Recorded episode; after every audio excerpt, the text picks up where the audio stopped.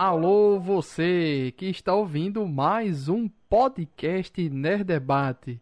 E nesse episódio vamos comentar a série maravilhosa da Netflix original Love, Death and Robots. Saiu a terceira temporada agora, né? A gente assistiu, mas como a gente está devendo, a gente nunca comentou nenhuma temporada, o que pra mim eu acho muito triste, né? Mas agora a gente vai pagar essa dívida, vamos comentar logo as três. Os episódios que não forem interessantes, a gente vai dar uma pulada, comentar muito superficialmente e focar naqueles mais. nos melhores, né? O que a gente achar melhor.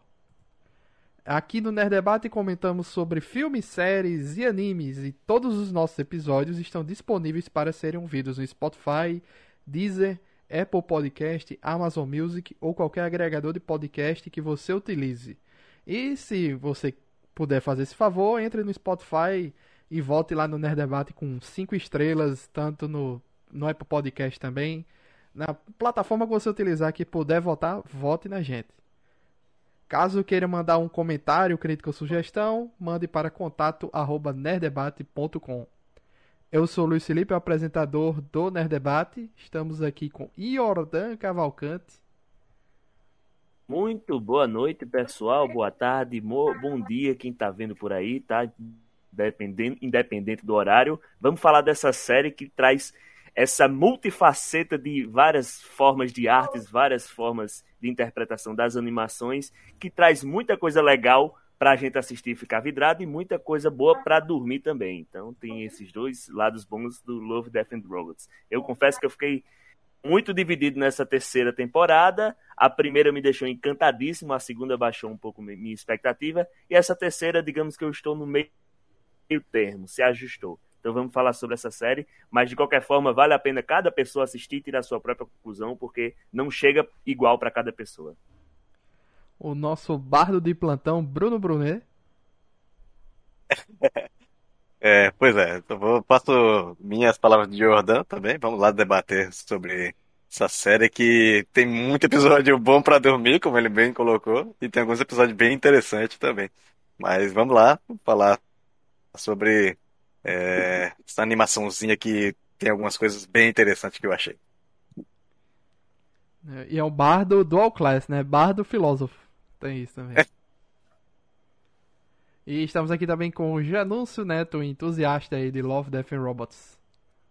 A versão animada de, da Heavy Metal de, via David Fincher, né? Adaptação do conceito da revista Heavy Metal.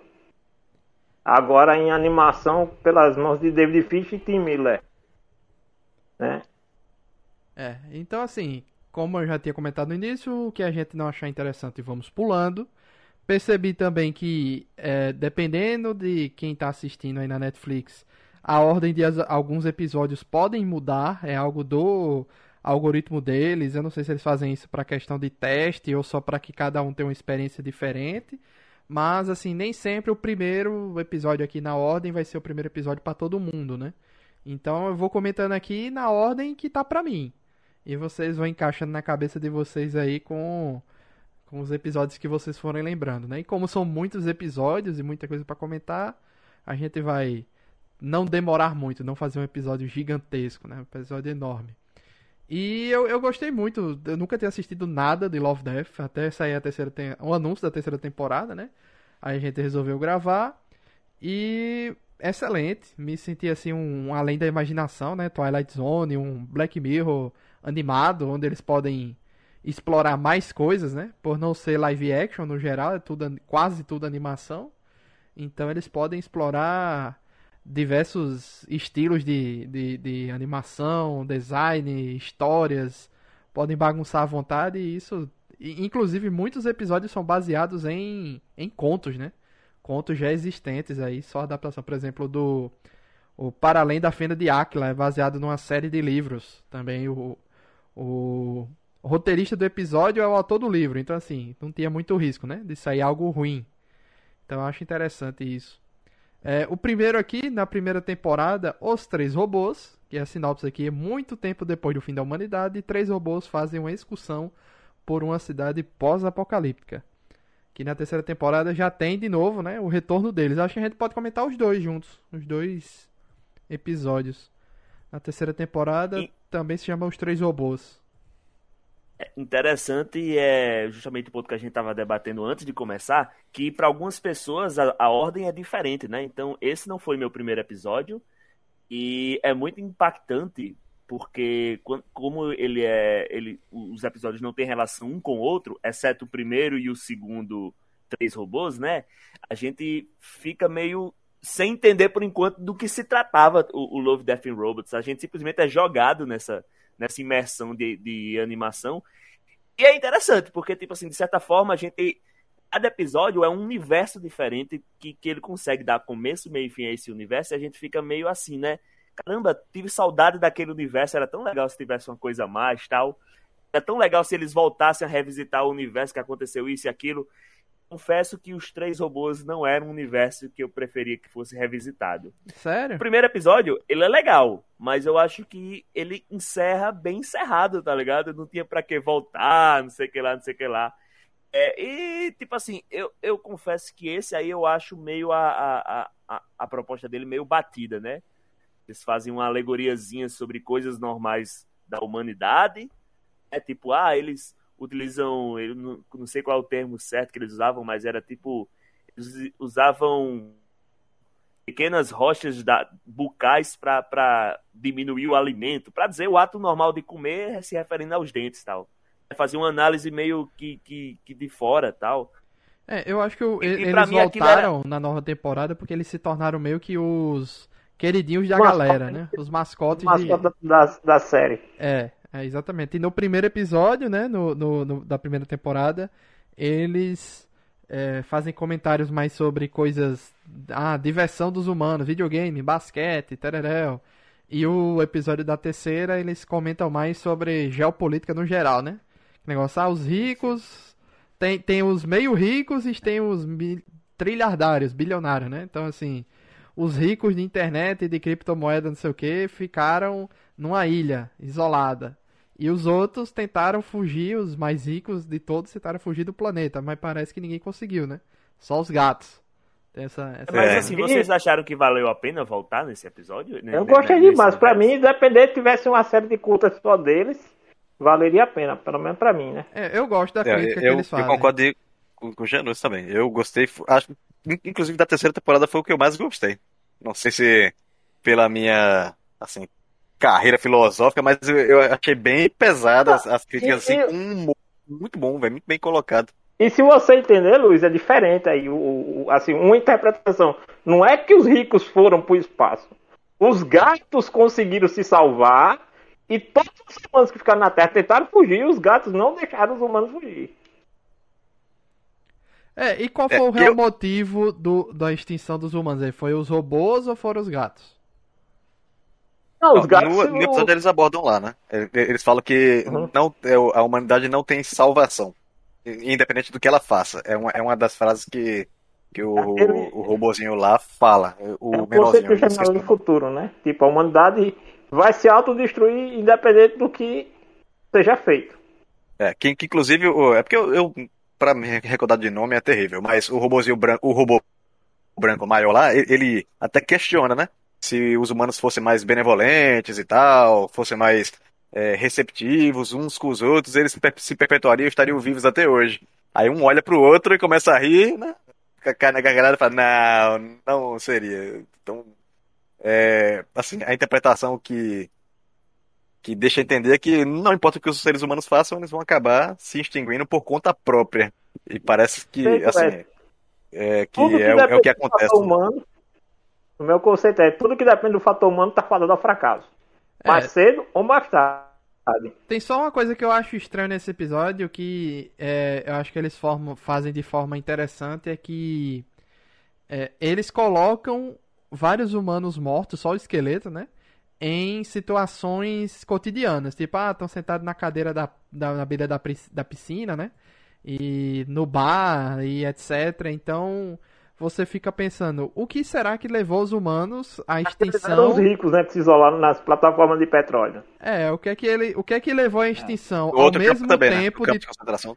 É, o que é que Então, levou a Aí os, Aí ele era tipo um bunker, era tipo o bunker dele. É. Né? Era os, Era um- era um- os, os políticos foram pros bunkers, né? Aí Não, acabaram é- se. É, é, É. tem um. Assim, tinha, tinha a a classe é, média pra baixo também, que eles Não, é falam lá, porque né? ali era, eram uns Começa, campos né? de, Era um- de. Não era de concentração. Sobrevivência. Era sobrevivência. É, sobrevivência. Tipo Walking é. Dead. Eu, eu falei errado aqui. Então eu fico Então, perguntando o que é que os- os levou a galera à extinção geral, que tipo, ah, o cara estava deitado na cadeira de praia do lado da piscina e lá ele ficou. Entendeu? Não chegou ninguém É, é, dando exato. tiro. Foi alguma coisa geral que acabou com tudo de uma vez e, e onde você tava, você ficou. Não deu tempo de reagir, É, entendeu? Mas aí eu é, concordo. aí Isso, é isso tá foi a- um questionamento que ficou pra mim né? também. É uma pegadinha, porque se você vê na parte da, da, da base espacial, tinha a galera tentando chegar nas naves espaciais. Então, assim, é meio que eles jogam com essa dúvida. Você nunca vai saber exatamente como é que a galera morreu. Eu acho legal assim, deixa assim. E Pode, pode e ser que seja uma falha também, né? Pode ser que se- que seja uma, uma, uma falha de roteiro também. Essa galera que morreu tranquila ali, embora sejam os mais ricos que estavam isolados. Mas pode, pode ser que seja. Até porque tem aquela roteiro, coisa, não né? A galera tá isolada num- numa plataforma, mas tem que ter alguém para abastecer, né? Então, assim, não adianta o rico se isolar do pobre, que é tudo uma amálgama. Mas Não, não é nessa aí que aparece um, um- uma alçada que foi devorada? É no bunker. Os caras ficaram tão Então. presos, tanto tempo presos no bunker, que eles acabaram fazendo o sorteio, né? Inclusive mostra lá o chapéu do cara com o nome da galera, pra fazer o sorteio quem ia virar o jantar. É. Exatamente. Então, assim, eu gostei e eu gosto né, deles, os três robôs, e eu gosto da crítica social que eles fazem sobre. No primeiro, sobre o dia a dia dos humanos, né? Como os humanos se divertem. No segundo, sobre essa questão geral, né? Política social geral, né? Das classes diferentes, políticos, é, ricos de internet, ou seja lá do que for, criptomoeda. Começa lá, e começa lá do redneck, né? Do, do cara de, que fica na, na, naqueles campos de sobrevivência, né? Lá o Walking Dead mesmo. Me lembrou também aquele game, é, é um game de sobrevivência de, de, de zumbi que você monta acampamentos. Ah, O da Microsoft? Acho que é. É, State esqueci of Decay. Isso, esse mesmo. É, da Microsoft. State of Decay. Lembra bastante daquela questão que os caras montam lá o seu, o seu perímetro para tentar sobreviver. Né? Aí eles vão escalando, né? Sai daquele ali, aí já vai pro lance lá no meio do oceano. Pois é. É, eu, aí eu, você eu já sabe que não foi infecção zumbi, né? Você já dá pra descartar zumbis, né? É. Esse do, do assim, que, que me chamou, que eu achei, me chamou a atenção pela, pela questão da, da comédia, o, o final dele é sensacional, quando o gato pergunta se ele- a galera tá esperando o Elon Musk, né, ali, eu É, achei muito bom, velho. Que é essa- os gatos, né? Porque se os gatos tinham aparecido no final do primeiro, a lógica é que os gatos eram a raça dominante, né? E aí, por isso que você entende que os gatos que não deixaram os humanos chegar nas naves. Não sei, eu, eu, eu não, não conseguia chegar nessa, exatamente nessa conclusão, os gatos não deixaram, mas assim, é, é uma possibilidade. Eu, eu acabei analisando pelo lado de, de que, tipo assim, os humanos aca- acabaram se exterminando e sobraram os gatos. Eu olhei por esse, por esse viés. E aí, é, é, que a gente vê no, no, no, no decorrer do. no- não lembro se é nesse episódio, não. É no, no outro episódio, que já, já não tem correlação, que é os ratos lá, né? Que se, sub, se, se desenvolvem. Pode ser que tenha acontecido a mesma coisa com os gatos, né? Então, os humanos se extinguiram, sobraram os gatos e eles acabaram evoluindo. É, que é basicamente a história humana é, é similar, né? E as máquinas É, também evoluíram, né? E tanto é que tem um comentário Exato, que deixa exato. entender que teve uma revolução das máquinas também, tem isso, né? Exato. Então, quando quando a gente vê assim por um, por um lado mais, mais é, antropológico, para uma, uma civilização, a- assim, no caso, uma espécie ascender, uma tem que ser exterminada antes, por me- meios naturais ou não, né? Então, quando, quando o ser humano começa a, a evoluir é porque é, é, os répteis já têm afundado e tal, e aí me parece que o episódio é focado nisso. Os gatos é, a- avançam e os robôs também, porque os humanos é, foram assim se, se extinguindo por conta própria e com auxílio dos, dos outros A robôs pergunta também, né? fica: quem criou os robôs, os humanos ou os gatos? É, né? Então, mas aí eu, eu, Eu também existe a possibilidade dos robôs serem externos, né? Alienígenas, de origem alienígena também. É, é bem aberto isso, né? É, é, é, essa, essa, tem, tem esse levantamento também. Não, não tinha pensado por esse lado, mas agora que você comentou dessa forma. Porque Mas eu, eu- é, eles realmente parecem ter o conhecimento muito cru do que é os humanos. Eles estão, tipo, num olhar Uhum. analítico, né? E, e- aprendendo ainda, né? É, como, como se fossem Dica- estudiosos. a dica que eles são da Terra Exato. é quando o cara faz a, a árvore genealógica do videogame até chegar no, no modelo do robô grandão. É, isso que, Eu que sequer Jordan falou, disso. Isso que Jordan falou é interessante porque tem uma cena lá que o robozinho fala que, ah, eu li isso aí na Wikipedia, né? Wikipedia. Então parece que realmente eles não conhecem que os robôs, aliás, que, Mas que tu os humanos lembra faziam, né? não, Bruno, que o, o robozinho, o, o triangular lá, o- a pirâmidezinha, Hum. eles fazem a árvore genealógica do, do, do robô branco e do videogame, Sim, sim, sim. dizendo que é o ancestral dele. Aham. Então, Aí o mas, mas, bota mas o assim, botão de ah, ligar como o olho, né? Exato, mas o- e o é, É um Início- detalhe que ficou de uma temporada pra outra O também. início do, do episódio primeiro da primeira temporada, ele é tipo um exterminador do futuro mesmo, né? O, o, o robô pisando no crânio e tal. E na- no segundo episódio tem um comentário de, de uma IA lá meio revoltada do bar. E eles comentam, ah, essa aqui já era uma versão mais um pouco mais violenta. Será que foi daqui que veio as outras, né? Então, assim, teve sim uma revolução das uma, uma revolta das máquinas. E eu acho que os gatos só se aproveitaram disso tudo, entendeu? Eles ficaram caladinhos na deles e. e- é, é o que sobrou e aí um, ascend, um ascend, né? é. Mas eu achei interessante que o que Jordan colocou com a, com a questão alienígena, mas, pô, porque assim, uma coisa não anula a outra. É, os, os robôs po- podiam estar lá e aí chega, sei lá, robôs de fora e influenciam aquela cultura, né, que vai evoluir mais rápido.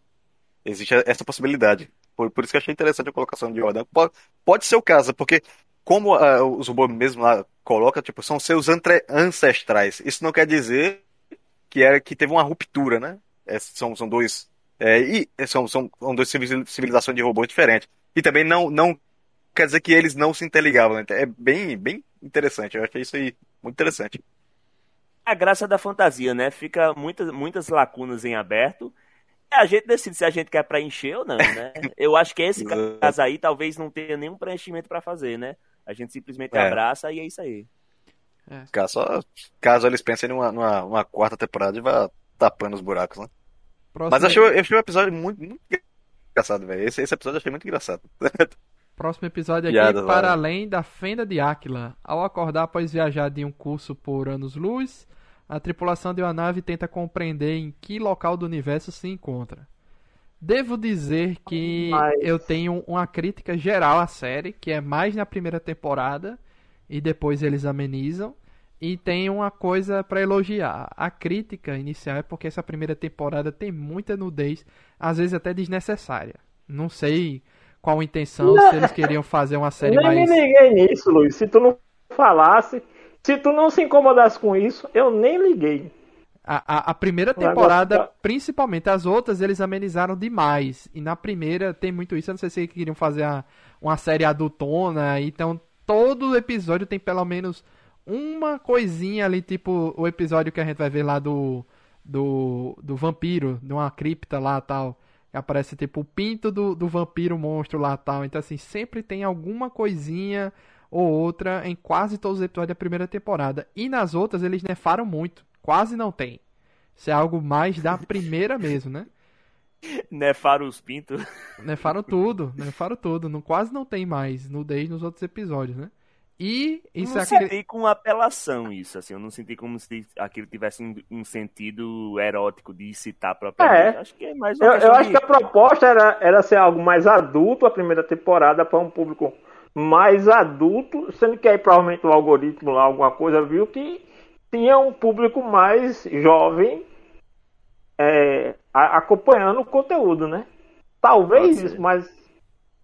Mas O- assim. o- a série não já chega com, com é, faixa etária de 18 anos, não? Já, é 18 Não é. anos. É 18 É, então, então não- assim, assim, é, público jovem já tá descartado.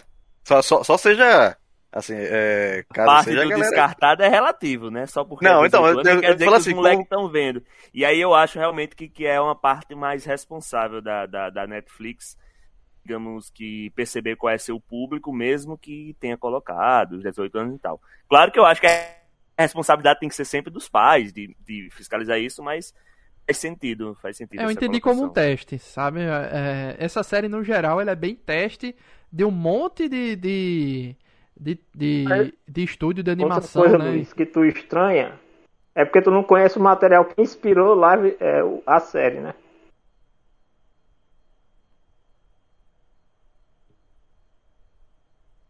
Aí, aí pronto. Aí para além da Fenda de Áquila, aí sim, e o que eu gosto e o que eu não gosto no geral. O que eu não gosto no geral são todos os episódios que é só um monte de máquina, o tiroteio pra matar monstro. Só isso. Tem episódio que é só isso. Somente. E o que eu gosto mais são os episódios mais Lovecraft mesmo assim, com a tipo esse episódio aqui da Fenda de Áquila que eu gostei muito que os caras de início eu fiquei lá na dúvida, será que isso é CGI ou será que isso é um um ator live action, né? E quando É, tem uns episódios que é. Tem uns episódios que o cara fica lá, velho, na dúvida total. Na dúvida. é, esse aqui Aquele do gigante da última temporada Pois é. Esse é um episódio foi- extremamente chato, mas. Foi o É, primeiro esse aqui da que eu imagem, né? fiquei realmente na dúvida se era ou se não era, né? É, mas é CGI e tal, aí tem lá tudo, ele, ele acorda lá depois de viajar, né, no, no hiperespaço ali, e tem aquela, a, a amiga dele acorda, diz, não, você tá sendo enganado, não sei o que, ela é botada pra dormir, entre aspas, né? E no final revela que a nave realmente caiu num, num canto estranho que não era pra ter ido. E aquele monstro, eu entendi que aquele monstro não estava fazendo aquilo ali de sacanagem. Ele, tipo, ele estava consolando o cara nos seus últimos momentos de vida, entendeu? Dando alguma mínima alegria, entendeu? Dando uns últimos momentos de felicidade ali com.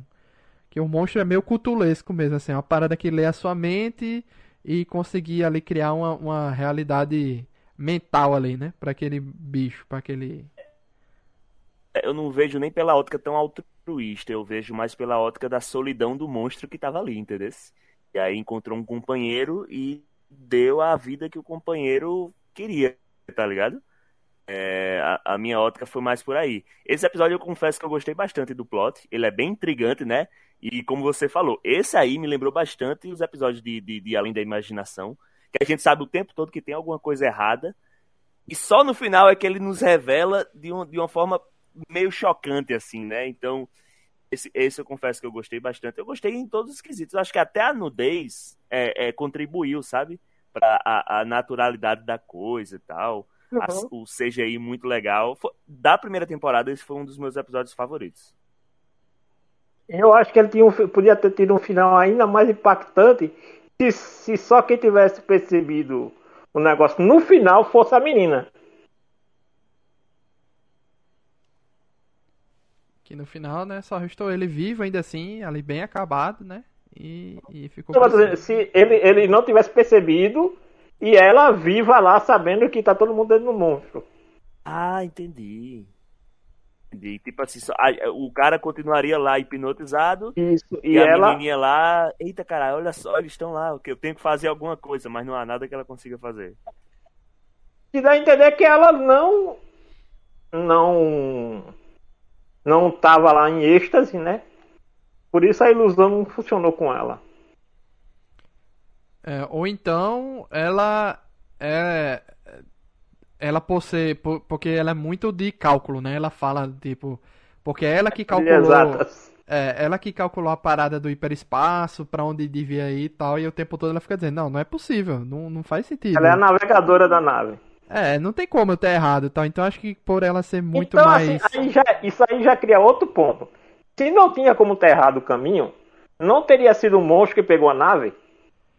Pois é, não sei o que é que pode ter acontecido ali, mas assim, acho que por ela ser muito pé no chão, ela não caiu na ilusão tão facilmente, entendeu? Acho que é por causa disso. Que ela. Que ela. Ela. Eu lembro que não só tinha aquela nave, tinha várias, né? Tinha, tinha. Ou então, pense também que todo mundo que. Todas essas naves. Pode ser também, né? Todas essas naves mandadas pelo portal propositalmente tem que cair ali, por algum motivo. Seja um acordo com o monstro, sei lá, pra não invadir a Terra. Sei lá. Vai que. Talvez ele tenha se posicionado ali justamente porque ele sabe que vai ter a passagem das naves, né? Apesar que aí vai de quem acredita ou não no que o monstro fala. O monstro fala que realmente foi um erro e eles caíram ali por acidente. Tipo, é tipo um triângulo das bermudas no espaço, entendeu? É um canto que de vez uhum. em quando alguém vai parar ali por acidente e fica preso e não tem o que fazer, entendeu? E, então, se você acreditar que o monstro está realmente fazendo aquilo ali de boa fé e não está capturando ninguém de propósito, a galera apenas cai ali, você pode acreditar que tá real, é real isso. Ah, foi um acidente e de vez em quando alguém bate ali. Se não, você não acreditar no monstro, pode ser algo que ele capturou mesmo. É o, o problema dali é o seguinte: se não tivesse como fugir, eu até entenderia. Mas, tipo, tendo como escapar, ela deixaria o bicho escapar? É, eu, eu acho que não tem como escapar, né, ali, que é bem um... É tipo uma ninhada, né, tipo um ninho ali gigante e tal, que a nave fica presa ali e já era tem como não. Todo destruído, né? Tudo destruído. O próximo episódio aqui, que tem um. Tem um live. Eu acho que é o único live action da série toda, né? Que. A Era do Gelo. Era do Gelo. Um jovem casal descobre uma civilização perdida dentro do freezer do seu novo apartamento. Que eles acompanham ali todo o nascimento, crescimento, desenvolvimento e extinção da. Daquela. E o renascimento, né? Da, daquela civilização. E é isso. É um episódio assim, tem um debate interessante ali sobre a humanidade, né? Mas, no geral, não tem nada demais, né?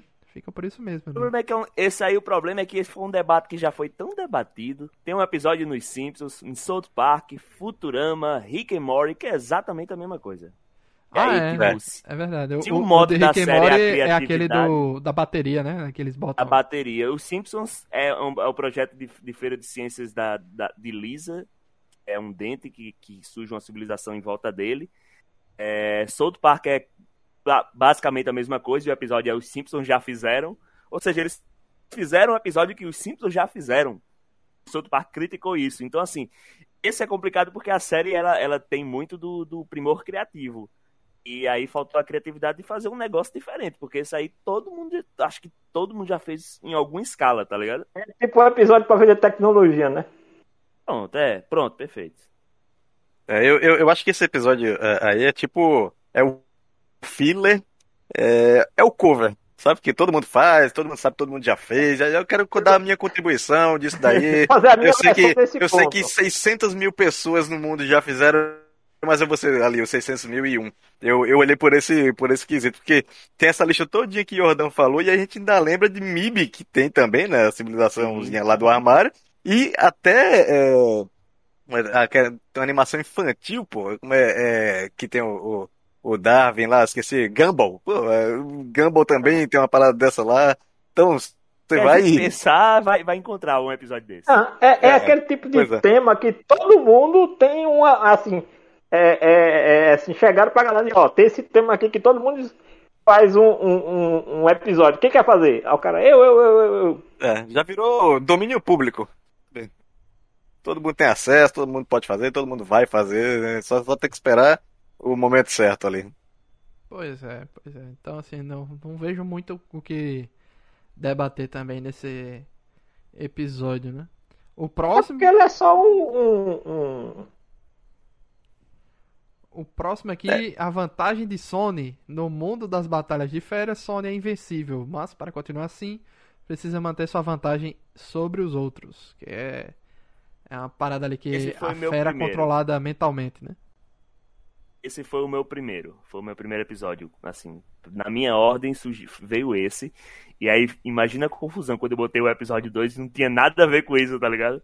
Esse aí me pareceu apresentar um episódio, um, um, um universo muito legal, né? É, caramba, e se fosse uma, um série Avatar, só sobre né? isso, né? Foi o que você é pensou. É como se eles né? pegassem Avatar e aplicassem na batalha, não é isso? Num, num, num UFC de Avatar. É, você se conecta mentalmente com a parada e controla remotamente ali, né? É, é tipo o, o, o, o, Pokémon com Monster Hunter misturado. Hum, pronto. E esse aí eu achei que. Pronto, esse aí eu, eu talvez eu, eu de, de, iria dizer que teve uma putaria meio desnecessária. Pronto, esse aí talvez.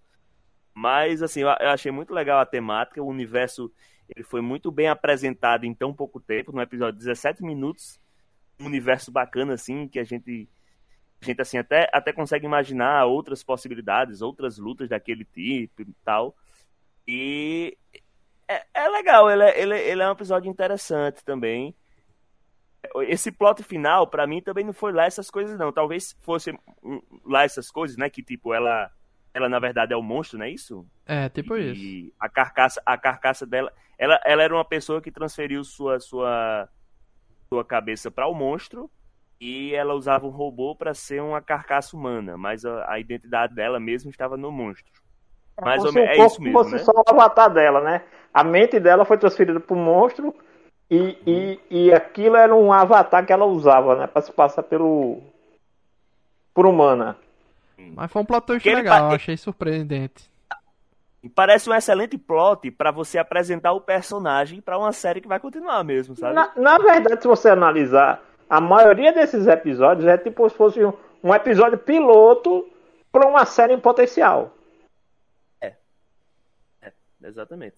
Esse aí me pareceu o mais, o mais nessa característica, porque alguns eles acabam por si só. O próprio Três Robôs eu achei que acabou por si só. É, o, o episódio da, da Além da Fenda de Aquila eu achei que acabou por si só. Mas esse aí, e, e- e era um que me empolgava para ver mais sobre isso, a continuidade, as negociações, as apostas. Se aquele torneiozinho era um torneio isolado, mas ia para um torneio maior, que nem é, por exemplo, aquele seriado Spartacus, que você lutava em Capua, mas o objetivo é lutar em Roma, sabe? Uhum. Me pareceu que, que, que tinha uma pegada meio assim, como, como o Janus falou. Meio Pokémon, você tá lutando nos ginásios, mas vai ter a elite dos quatro. O próximo aqui, quando o iogurte assumiu o controle. Isso aqui é mais uma crítica social foda, né? Acidentalmente, Aham. cientistas criam um iogurte super inteligente e agora o laticínio só pensa em uma coisa, dominar o mundo, né? Que ele pede primeiro Ohio, né? Ah, me dá Ohio e deixa livre aqui das suas regras. E é isso. Aí Ohio, Aham. o mundo É, se lasca, Ohio é- se destaca, aí o iogurte assume o mundo e no final o iogurte enche o saco e sai da, do planeta, né? Basicamente isso.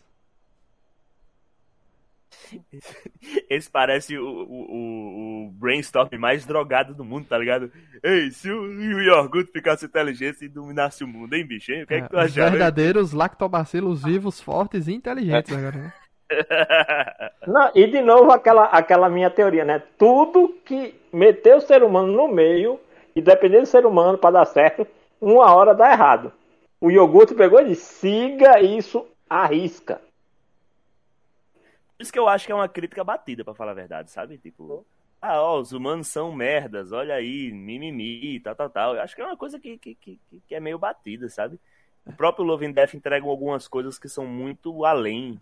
Não, E eu, esse eu achei essa- interessante essas porque é só um críticas, episódio de 6 minutos. Assim, no geral, esses episódios, tipo, tem 6 minutos, mas tem, sei lá, 2 minutos de crédito. Então, Sim. os episódios são bem menores do que o tempo que aparece aqui, né? Então, por ser um episódio curto, só narrado, mostrado algumas coisas ali, eu acho legal. Se fosse um episódio de 15 minutos, aí ia ser um pouquinho chato, né? Aí tem razão, aí. Daí eu Como é rapidinho, A- Até porque beleza. a ideia dele é mais ou menos como aquela da. Que é na temporada. Acho que é na temporada 2, que é da viagem no tempo, né? O, o dos universos paralelos para quem não entende. É, o, o próximo aqui, que esse aqui por mim pula a gente aqui, que é a Guerra Secreta. São os soldados russos enfrentando forças malignas nas florestas da Sibéria. né? Ah, gostei muito desse episódio. A, a única coisa Que que eu achei interessante é... é- no final, porque você fica sem entender que eles entram na é parada. muito heavy metal isso aí. Eles entram na O parada quadrinho heavy metal, né? e destroem a. a, a- E é de onde o David Fincher pegou a ideia Eles destroem pra a, fazer o, os o- ninhos, né? E A série. Eles destroem os ninhos da parada e, e eu fico sem entender, ué. Então, assim, se eles sabiam que não ia ser o suficiente, por que, que eles destruíram? Mas aí eles expuseram os monstros, né? Os monstros não tinham mais onde se esconder e quando veio o bombardeio, acabou com o que restou, né? Mas essa parada de, de ter um, um o exército indo atrás de, de pa- coisas paranormais é, é, é muito coisa de tipo ou nazista ou Guerra Fria, né? Sempre tem história vinda desses dessas paradas, né? Mas no geral, como eu disse assim no início, eu não gosto desses episódios que é só é só isso, entendeu? Ah, matar monstro, matar demônio, tal. Eu sempre fico é, tal. E é isso. Alguém tem mais o que comentar aí de a Guerra Secreta? É, eu não tenho não. Eu só o único adendo que eu, que eu faria com em relação a esses essas questões que a gente vê muito batidas é que eu, eu penso da seguinte forma. É, todo mundo aqui, eu acredito, tirando o Luiz, quer dizer, é, eu, eu acho que todo, todo mundo aqui tem mais de 26 anos, né? Acho que, acho que até Luiz. Eu tenho 29. Então, eu pô. acho que essas questões. Tu tem 29? Tem. Pô, pensei que tu tinha uns 26, 27. Quem dera. Parece. Então, eu, aí, qual, qual, a, qual a perspectiva que eu tenho com relação a esse? Esses temas, pra gente, é muito batido, sabe? A gente já, já tá ficando mais velho Não, tal. não é. Então, Cuidado. Ainda mais que esse episódio é muito pra quem gosta de videogame. É, além dessa questão, tem.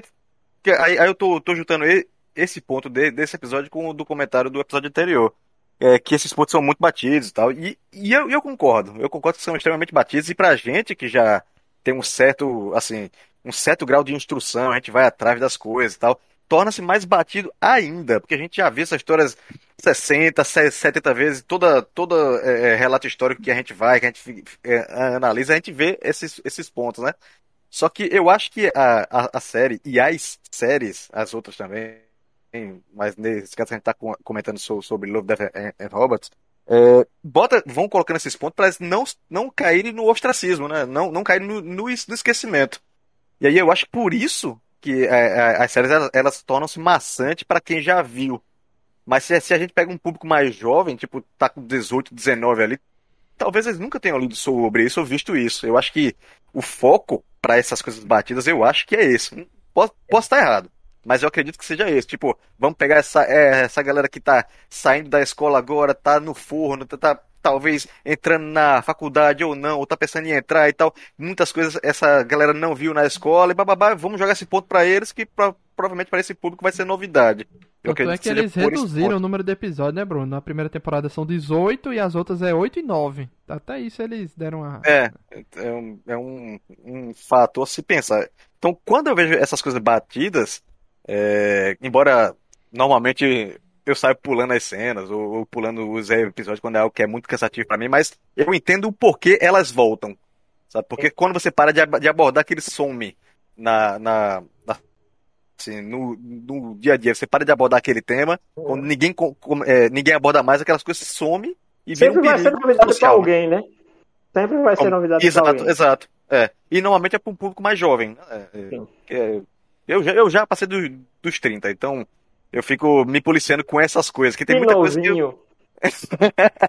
É, Que mas aí novinho. eu fico me policiando com essas coisas, né? Porque assim, é, é, é cansativo, é chato, e eu concordo, não tô discordando de, de ninguém aqui, mas é, a gente tem, tem, que- tem que lembrar que a gente é um público um pouco mais. Então Ah, tem, uma, mas, tem uma galera assim, que. E já consumiu muita coisa, né? E já Oi? consumiu muita coisa. É, Muito conteúdo. Exato, exato.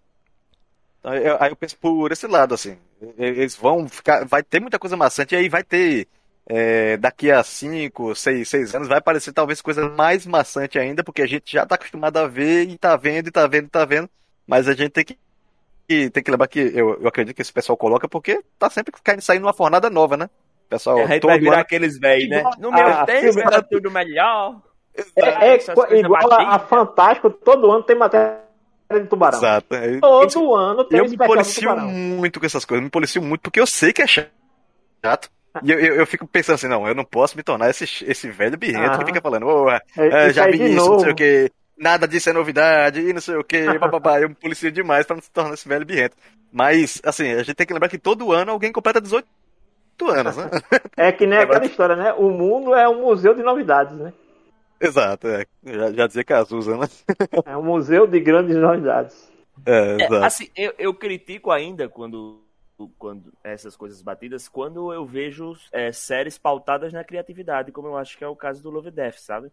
Então, Uhum. justamente por essa proposta, é, e, e por eles conseguirem em outros episódios, é que eu, eu, eu não gosto de um ou outro tal. Então, assim, no geral, a série me encanta bastante.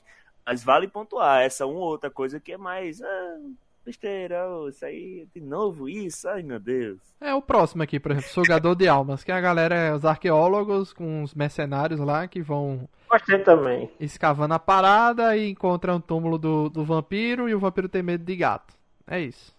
basicamente, o episódio. Mas uma interpretação é. de história de vampiro, né? Porque não é um vampiro convencional. Sim. É. é. um episódiozinho de aventura, é. assim. Eu acho que as cenas de. A forma de animação eu acho muito charmosa, né? Esses traços. É, lembra lembra Primal, né? Exato. Então, é, é muito charmosinho a, a, forma que é, os oh. ângulos, esses cortes que os sangues saem voando assim e tal. Eu, eu, acho que ele é bem artístico nesse sentido. E assim. Uhum. É, lembra também um pouco dessas aventuras RPG tambem, sabe? Uhum. Que, que, de repente você tá em. O que é que você vai fazer? Tipo Aí tem um, prólogo um... de filme de, de, catástrofe, né? Também. A galera Exato, que vai um pro ba... canto e no final dá fi... errado e ninguém tá lá pra sobreviver para contar que aquilo ali, que quem chegar ali vai se lascar. É, os personagens seguem um certo arquétipo e, e enfim, no geral, acho que esse episódio é, é, é entretém bem, digamos assim, né? É, eu gosto nesse sentido, ele entretém bem. Tem um, do mesmo, da mesma pegada dos outros, tem um, um plot final que, que a gente fala, porra, legal, bacana. Não é nada que a gente faz, oh, meu Deus, uhum. tem mais vampiros, o mundo já era. Mas, é bacana, é um plot legal. Não, e assim, e ali você poderia ter, por exemplo, alguém sobreviveu, poderia ser uma história do, de uma série, né? Alguém escapou, ou, ou eles estão ali trabalhando para quem? Quem mandou eles para lá? Sim, sim, talvez. Mas assim, tudo dá a entender que, que, que os vampiros foram, foram encontrados por acidente, né? Ah, é. É, que, que, no geral, eles são uma equipe meio improvável. É o famoso né, foi mexer com o que tá quieto. Exato. É a, a, a, equipe meio improvável. Tem, tem o velhinho, tem o, o barbudão, que é, que é, Tem o, o, cara mais franzino, que, que, que, que é atrapalhado e que, que acaba sendo o primeiro a morrer e tudo mais. Então, assim, no geral, é esse episódio de ação bonitinha que acaba por si só. E assim, não me interessa, não me interessaria ver, ah, meu Deus, como a humanidade vai cuidar desses vampiros. Mas assim, sendo um episódio que me apresenta um começo interessante, assim, para eu, mesmo imaginar o que é que vem depois, é, me satisfez bastante. E o próximo aqui, que é mais um desses que eu fiquei. Ah, meu Deus, não, não gostei muito. Proteção contra alienígena, que são os fazedeiros que usam os robôs gigantes para defender a. a testemunha, não? Ah, não, a... não. Ah, é verdade, é. Pulei. A testemunha. Das colônias. Pulei, realmente. É a testemunha que, após testemunhar o crime brutal, uma dançarina embarca em um frenético jogo de gato e rato com um assassino pelas ruas de uma cidade surreal, né?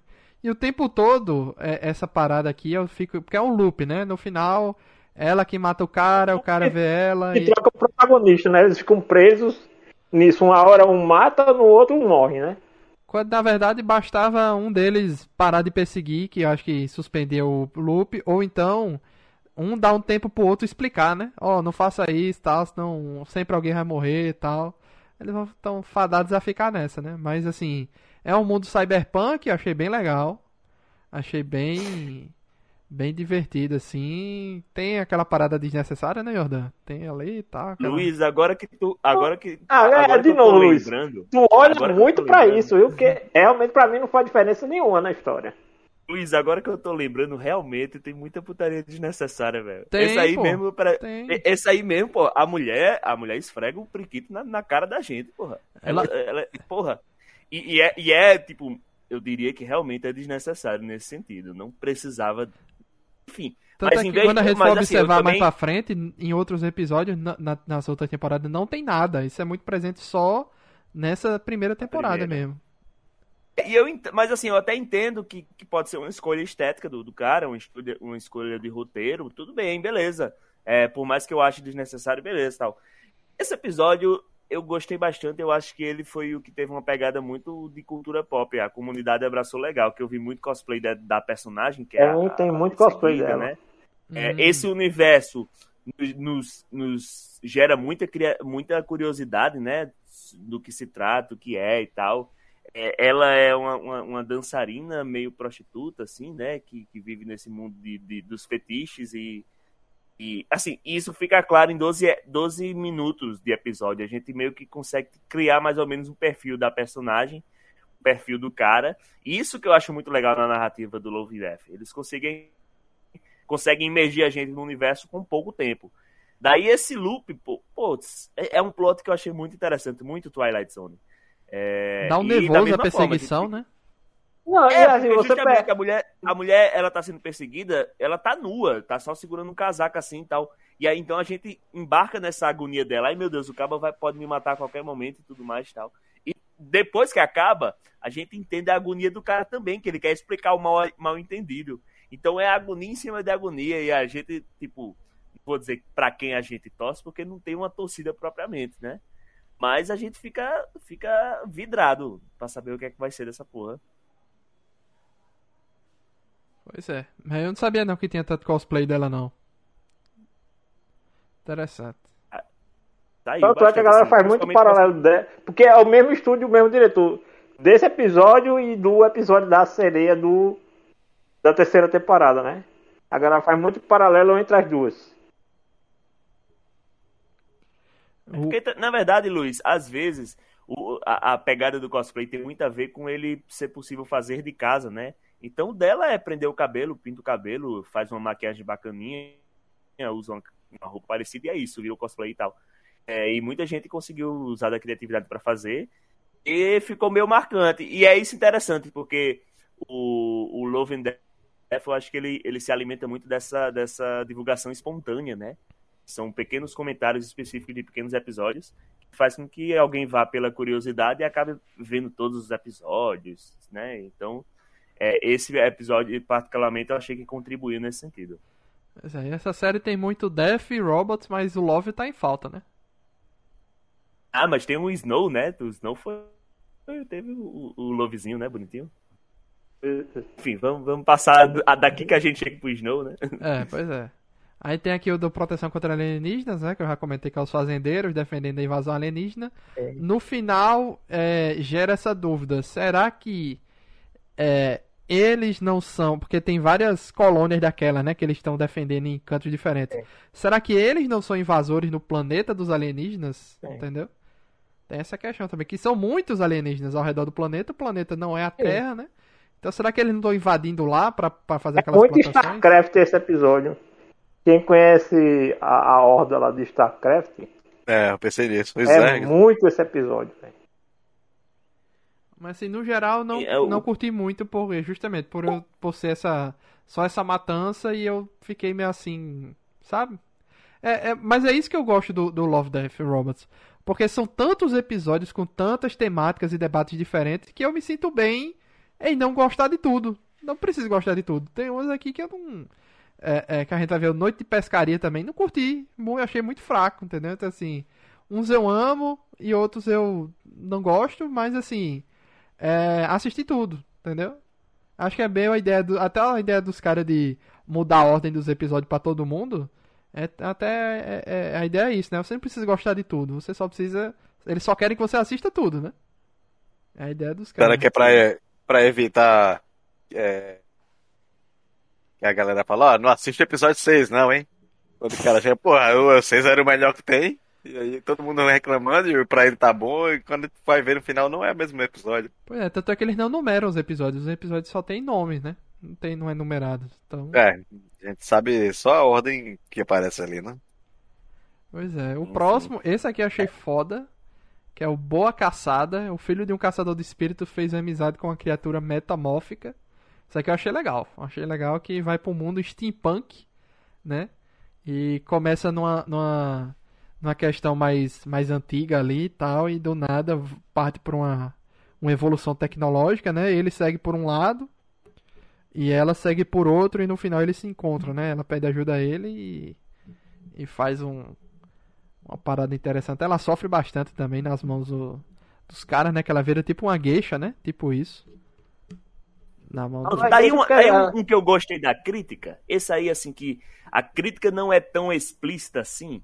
Simplesmente a, a, a moça, é, ela perdeu a, a, a magia quanto, quanto mais o mundo foi se tec- ficando mais tecnológico, né? Então, porra, isso, isso a gente pode pensar muito na nossa sociedade, que quanto mais a gente tá preso nessas tecnologias, a gente perde o contato com a natureza, a gente perde é, essa coisa mais, mais humana mesmo, né? Então a gente e aí, tipo assim, vamos, podemos associar com as diversas outras coisas que a gente faz na tecnologia, o tanto que a gente usa computador, o tanto que a gente usa celular, televisão e tudo mais e tal. É, essa parte, assim, é isso, não precisa ser uma crítica tão direta de tipo os robôs fazendo explicação. Olha, os humanos se desgraçaram tal. Porra, eu acho mais bonito quando é, quando é dessa forma, pô. Eu, claro, eu sou eu, tá? Eu, eu entendo que cada um tem a sua visão. Mas esse episódio também, eu acho que é até um consenso geral de que ele é um dos melhores dessa temporada. Ele é bonito e, e atende vários públicos. Ele é, é tipo um anime steampunk, né? A transformação dela É, no final, ele pô, muito é muito legal, pô. Muito Parece a legal. crítica do, do, do Deus Dinheiro, né? Vai Exato. esquecendo tudo, esquecendo tudo e focando só um, para um ponto, e esse ponto, na realidade, faz você abandonar todo o conhecimento que você tem e tal, em prol de um, de um negócio que não vai. Claro que a gente depende, né, de- dessa questão, mas quando você gira, foca demais no negócio, você, você desaprende todo o resto, né? Tem, quando eu vou fazer alguns comentários, e quando, quando eu estava no, no, no meu mestrado também, tinha é, uns debates que a gente caía, que era tipo assim, as pessoas, elas desaprenderam a aprender. E aí você tem que reaprender a aprender. Que as pessoas querem tudo cuspido cagado, que é isso que o É Jordan tudo tá falando. né? É tudo Que é pronto. E a- e a, né? a tecnologia, ela dá isso pra gente. Então, a gente, a gente vê como, como, como se constrói a coisa. E aí, a gente, aí en- en- entra a questão alegórica, né, que a Jordan tá, tá falando, que é tipo você perder a magia. O que é essa magia? É o contato com o mundo, né? É, você Exato. de- é, aprender a solucionar problemas, você saber como tomar o melhor caminho, a decisão mais correta. E a gente vê que hoje tudo que está sendo decidido tem uma inteligência artificial por trás. Planejamento de cidade, é, planejamento do dia a dia, tudo é uma IA hoje. Então você não precisa mais pensar em nada. Vai chegar ao ponto que você não sabe o que, é- o que, é que você vai comer no café da manhã, porque alguém vai lhe dizer o que é que Uhum. você tem que comer. Vai ter uma inteligência artificial para lhe dizer, coma isso, faça isso, coma de tal forma. E aí você Aham. esquece de até, E o talvez até de pior, andar. Bruno, disso aí é que tem gente que prefere isso. É, eu, Só eu acho que no geral, quem queira. eu acho que no geral, todo mundo prefere. Eu só, eu só penso que algumas pessoas têm um discernimento maior de entender que isso vai lhe limitar mais pra frente. Porque é cômodo É. demais você estar sentado e a comida cair do seu colo. Todo mundo quer um negócio desse. Mas a- por que, que a gente não, não, não se prende a isso? Porque a gente sabe que se a gente esperar a comida cair no colo, talvez a gente morra de um infarto. Né? Porque a gente não tá, se- não tá se mexendo mais. Então eu acho que é, isso que Jordan falou aí é muito bem, bem colocado nesse sentido. Então é, é- é a, a personagem ela vai, vai perdendo os poderes dela com relação a isso aí, né? Vai, vai perdendo contato com, com o mundo e tal, e vai um ficando independente. pouco- Ele me lembrou uma missão de The Witcher 3, esse episódio. Que era justamente um epi- uma missão onde o Gerald ele é julgado pelos monstros. É um Sim, lobisomem. São três monstros lá que pegam, encurralam ele e fazem tipo um julgamento, né? Dele. Por que, que ele mata os monstros e tal. Então assim, você vê que ali que é tipo. O filho não quis seguir o, o caminho de caçador que o pai tinha, porque o filho já estava vendo aquelas criaturas de uma outra maneira. Então era aquela coisa assim, o pai dele tinha uma visão de que as pessoas eram, eram maltratadas pelo, por aquele espírito, por aquela criatura, quando na verdade não era. Era simplesmente porque o humano era extremamente apaixonado pela criatura, e aí eles não conseguiam aceitar isso, dizendo, não, é porque ele está dominado. Sim, aí uma parte que, que me pega muito também, porque va- vale lembrar que eu assisti esse episódio faz um tempinho, né? Eu assisti a primeira, a segunda temporada no lançamento e a terceira eu assisti recentemente, né? É, eu me lembro que a menina foi fazendo seus procedimentos para ficar cada vez mais robotizada, no caso a criatura, justamente porque era um- uma coisa que o, o, o, o dono dela gostava disso. Porra, mas isso é exatamente o que a sociedade está fazendo hoje em dia em relação a procedimentos estéticos e tudo mais, pô. É, é. É, se modificando cada vez mais e, e, e também aí, você pega nesse sentido também de a gente estar um contato cada vez mais com máquinas do que com humanos. Jordan, o que Exato. tem de, de pessoas jovens, que homens e mulheres, não é porque a gente tem na cabeça, não, só mulher, não, homens e mulheres, que fazem, ah, é, é, é 25 anos, já fez rindoplastia, já fez preenchimento labial, é, é, como é o nome daquela, é, do harmonização facial, sabe quanto é uma ampola de harmo, uma ampola de harmonização facial é quase mil reais. Um amigo meu fez, eu acho desnecessariamente, ele fez, ele gastou quatro ampolas, pô, pra fazer a Uau. harmonização dele. Então, assim, é- e é uma parada que não é permanente, que daqui a algum tempo o corpo absorve, você tem que fazer de novo. É, É, é, botox, tem gente jovem, com menos de 25 anos, botando botox. Entendeu? Então, assim, Não, tem, muito procedimentos disso. muito mais simples, muito mais simples que são feitos em recorrência. Como, por exemplo, a pintura de um cabelo, tá ligado? O uso de uma lente para mudança de olho. É, o, tem tem é, a, a própria. O pessoal faz esse negócio pra- de preenchimento de barba com as, com as colinhas, né? Também, umas tintinhas e tal. E aí, tipo assim, não é uma crítica a fazer isso em si e tal. Mas é porque quando você extrapola todos os procedimentos, quando você perde um pouco do contato humano, você meio que tá saindo do, do- do natural da coisa. E aí a gente migra de, um, de uma magia para uma tecnologia dentro dessa analogia. Isso eu acho muito legal. É, eu, eu concordo que, com o Jordão. E, e esses exemplos que a gente deu, a gente tem, tem, tem que lembrar que a gente está falando só da questão estética, tá? Então, é, quando, quando a gente vai para o que a tecnologia está tá, tá se mol- moldando hoje, é, já estão pensando em desenvolver lentes de contato com Bluetooth, Wi-Fi e por aí vai. Então, quando, quando chegar nesse momento, aí o bicho vai pegar. E tem, tem uma. uma, é, eu brinco com minha, minha esposa aqui, com o pessoal mais, mais próximo, que eu, eu falo o seguinte. Eu não espero a hora de eu, de eu poder é, de co- começar a comercializar braço biônico, sabe? Pra eu amputar os meus e colocar braço biônico. Que- Porque quem é que não quer levantar um carro com uma mão? Sabe? Nossa. Então, A lá foi um É. metacomista, né? pois é, então, assim, é, é- essa questão que a gente está debatendo aqui é, é quando você para para analisar, ela é muito atrativa. Quem é que não quer passar o dia todo correndo sem se cansar? Sabe? E A, a, a promessa que, a, que as tecnologias fazem é com relação a isso. Quando a gente faz esses, esses exemplos assim mais, mais estéticos, eu acho que a gente, a gente acaba é, fechando os olhos para uma questão muito mais perigosa para frente, né? Que é a, é a questão que o Jordan tava falando do homem-máquina, né? Você não sabe É, mais. até, talvez isso é a temática ponto. daquele game Deus Ex, né? É, pois é, talvez chegue, chegue ao ponto que a gente não sabe distinguir assim, o que é máquina e o que é humano mais, porque ambos vai ter ah, os dois misturados ali. Pois é, e o Cyberpunk 2077 tem muito disso e o debate é totalmente esvaziado. Não tem uma, uma- críticas realmente muito fortes em cima disso, entendeu? O, o jogo Mas todo é baseado é nisso ponto. e os caras não tem, não tem debates Mas será interessantes sobre que isso. você que quer, quer que isso vire uma. É, seja ter sido uma crítica?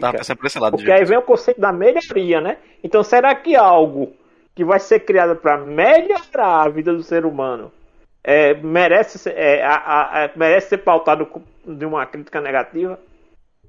Que impeça que aconteça? penso, eu penso, muita.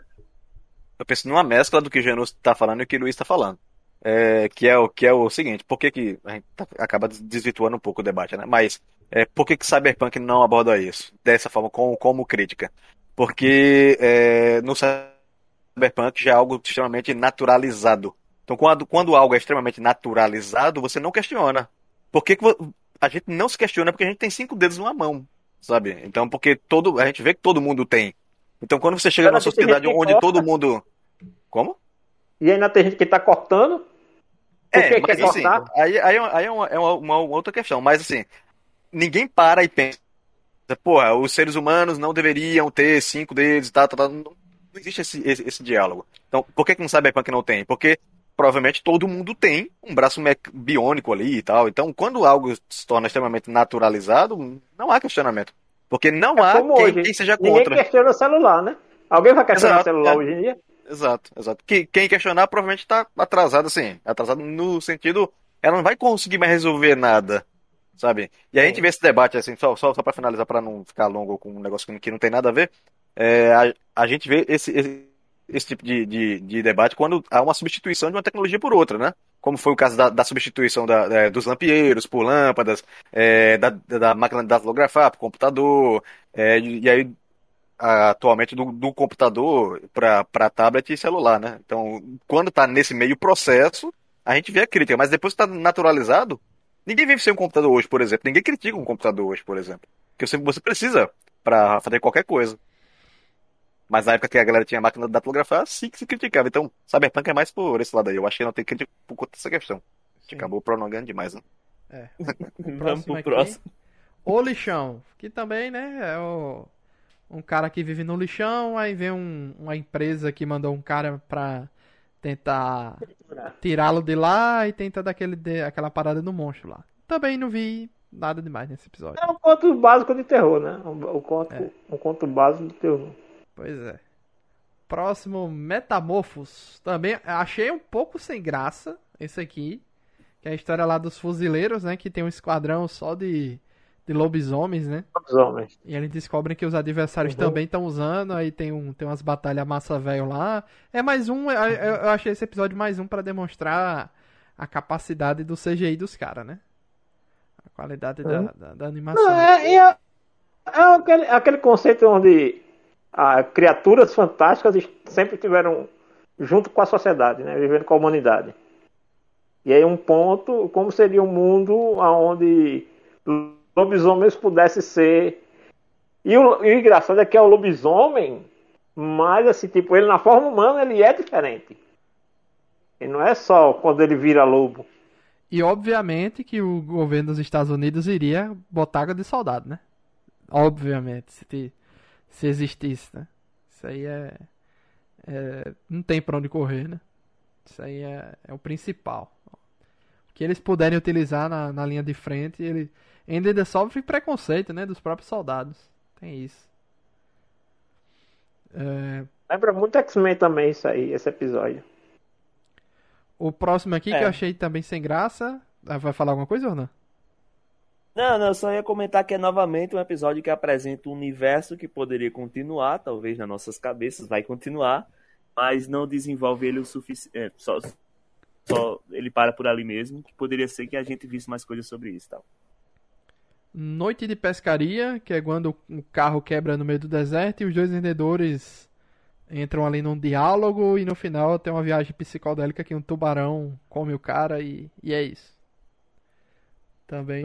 Olha, é- eu- o único comentário que eu tenho pra fazer é porque realmente no Love and Death tem muito desses episódios que eles são mais contemplativos. A gente simplesmente se entrega pra um, uma arte visual e é isso aí. Beleza, tá aí, a gente É. fica aí, vê bonitinho, acha bonitinho, fofinho, essas coisas e tal. Não tem nada demais, mas encanta algumas pessoas, né? É, eu gostei do diálogo dizendo que tipo o deserto há muito tempo foi um mar e será que existem espíritos dos seres que viviam aqui, né, nesse mar antigamente, e tal? Então achei só essa parada interessante, né? Que provavelmente aquilo ali são os espíritos dos peixes e, e bichos que viviam naquele mar ali do deserto. E só isso mesmo. Até que são dados pré-históricos, né? Versos pré-históricos. O próximo aqui, esse aqui eu achei legal, que lembra muito aquele filme, acho que é com a Sandra Bullock, é, é esse aqui, que, e Gravidade, é? É, que a deriva no espaço, um astronauta precisa escolher entre sacrificar uma parte do seu corpo ou perder a vida, que em português ficou ajudinha, mas no original eu acho que é helping hand, eu acho que é bem melhor. É isso mesmo, helping hand. Mais É o interessante. que ela fala no final, né? Que o cara fala pra ela, né? Que é uma mãozinha.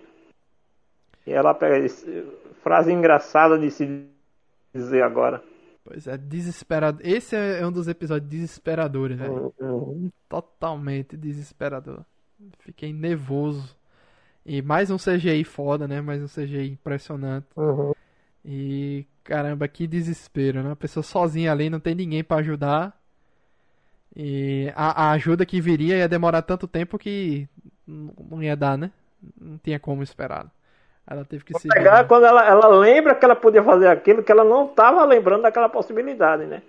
Então ela paga, passa um tempo desacordada, e quando acorda, lembra que podia ter feito aquilo já, né? Tipo, impedir o, o ar de vazar. Me lembrou muito 127 horas, né? Aquele, vocês assistiram aquele filme?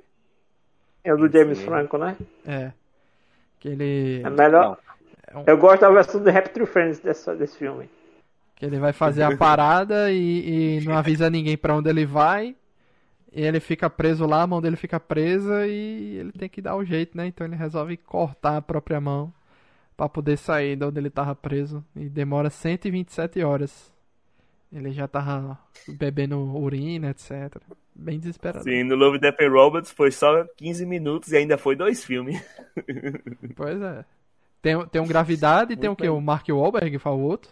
O outro filme. É o Perdido em Marte. É. Não vi nenhum É, dos dois. é- eu tô me é, devendo o, ainda. O Perdido de Marte é, dife- é diferente demais. Assim. É com Tá Matt sem Damon. gravidade. Matt Damon. Matt Damon, mas qual a diferença dos dois, pô? É porque um, um é bom ator, o outro é só o corpo. É porque quando não, quando não, não aceita um, vão atrás do outro. É por aí mesmo.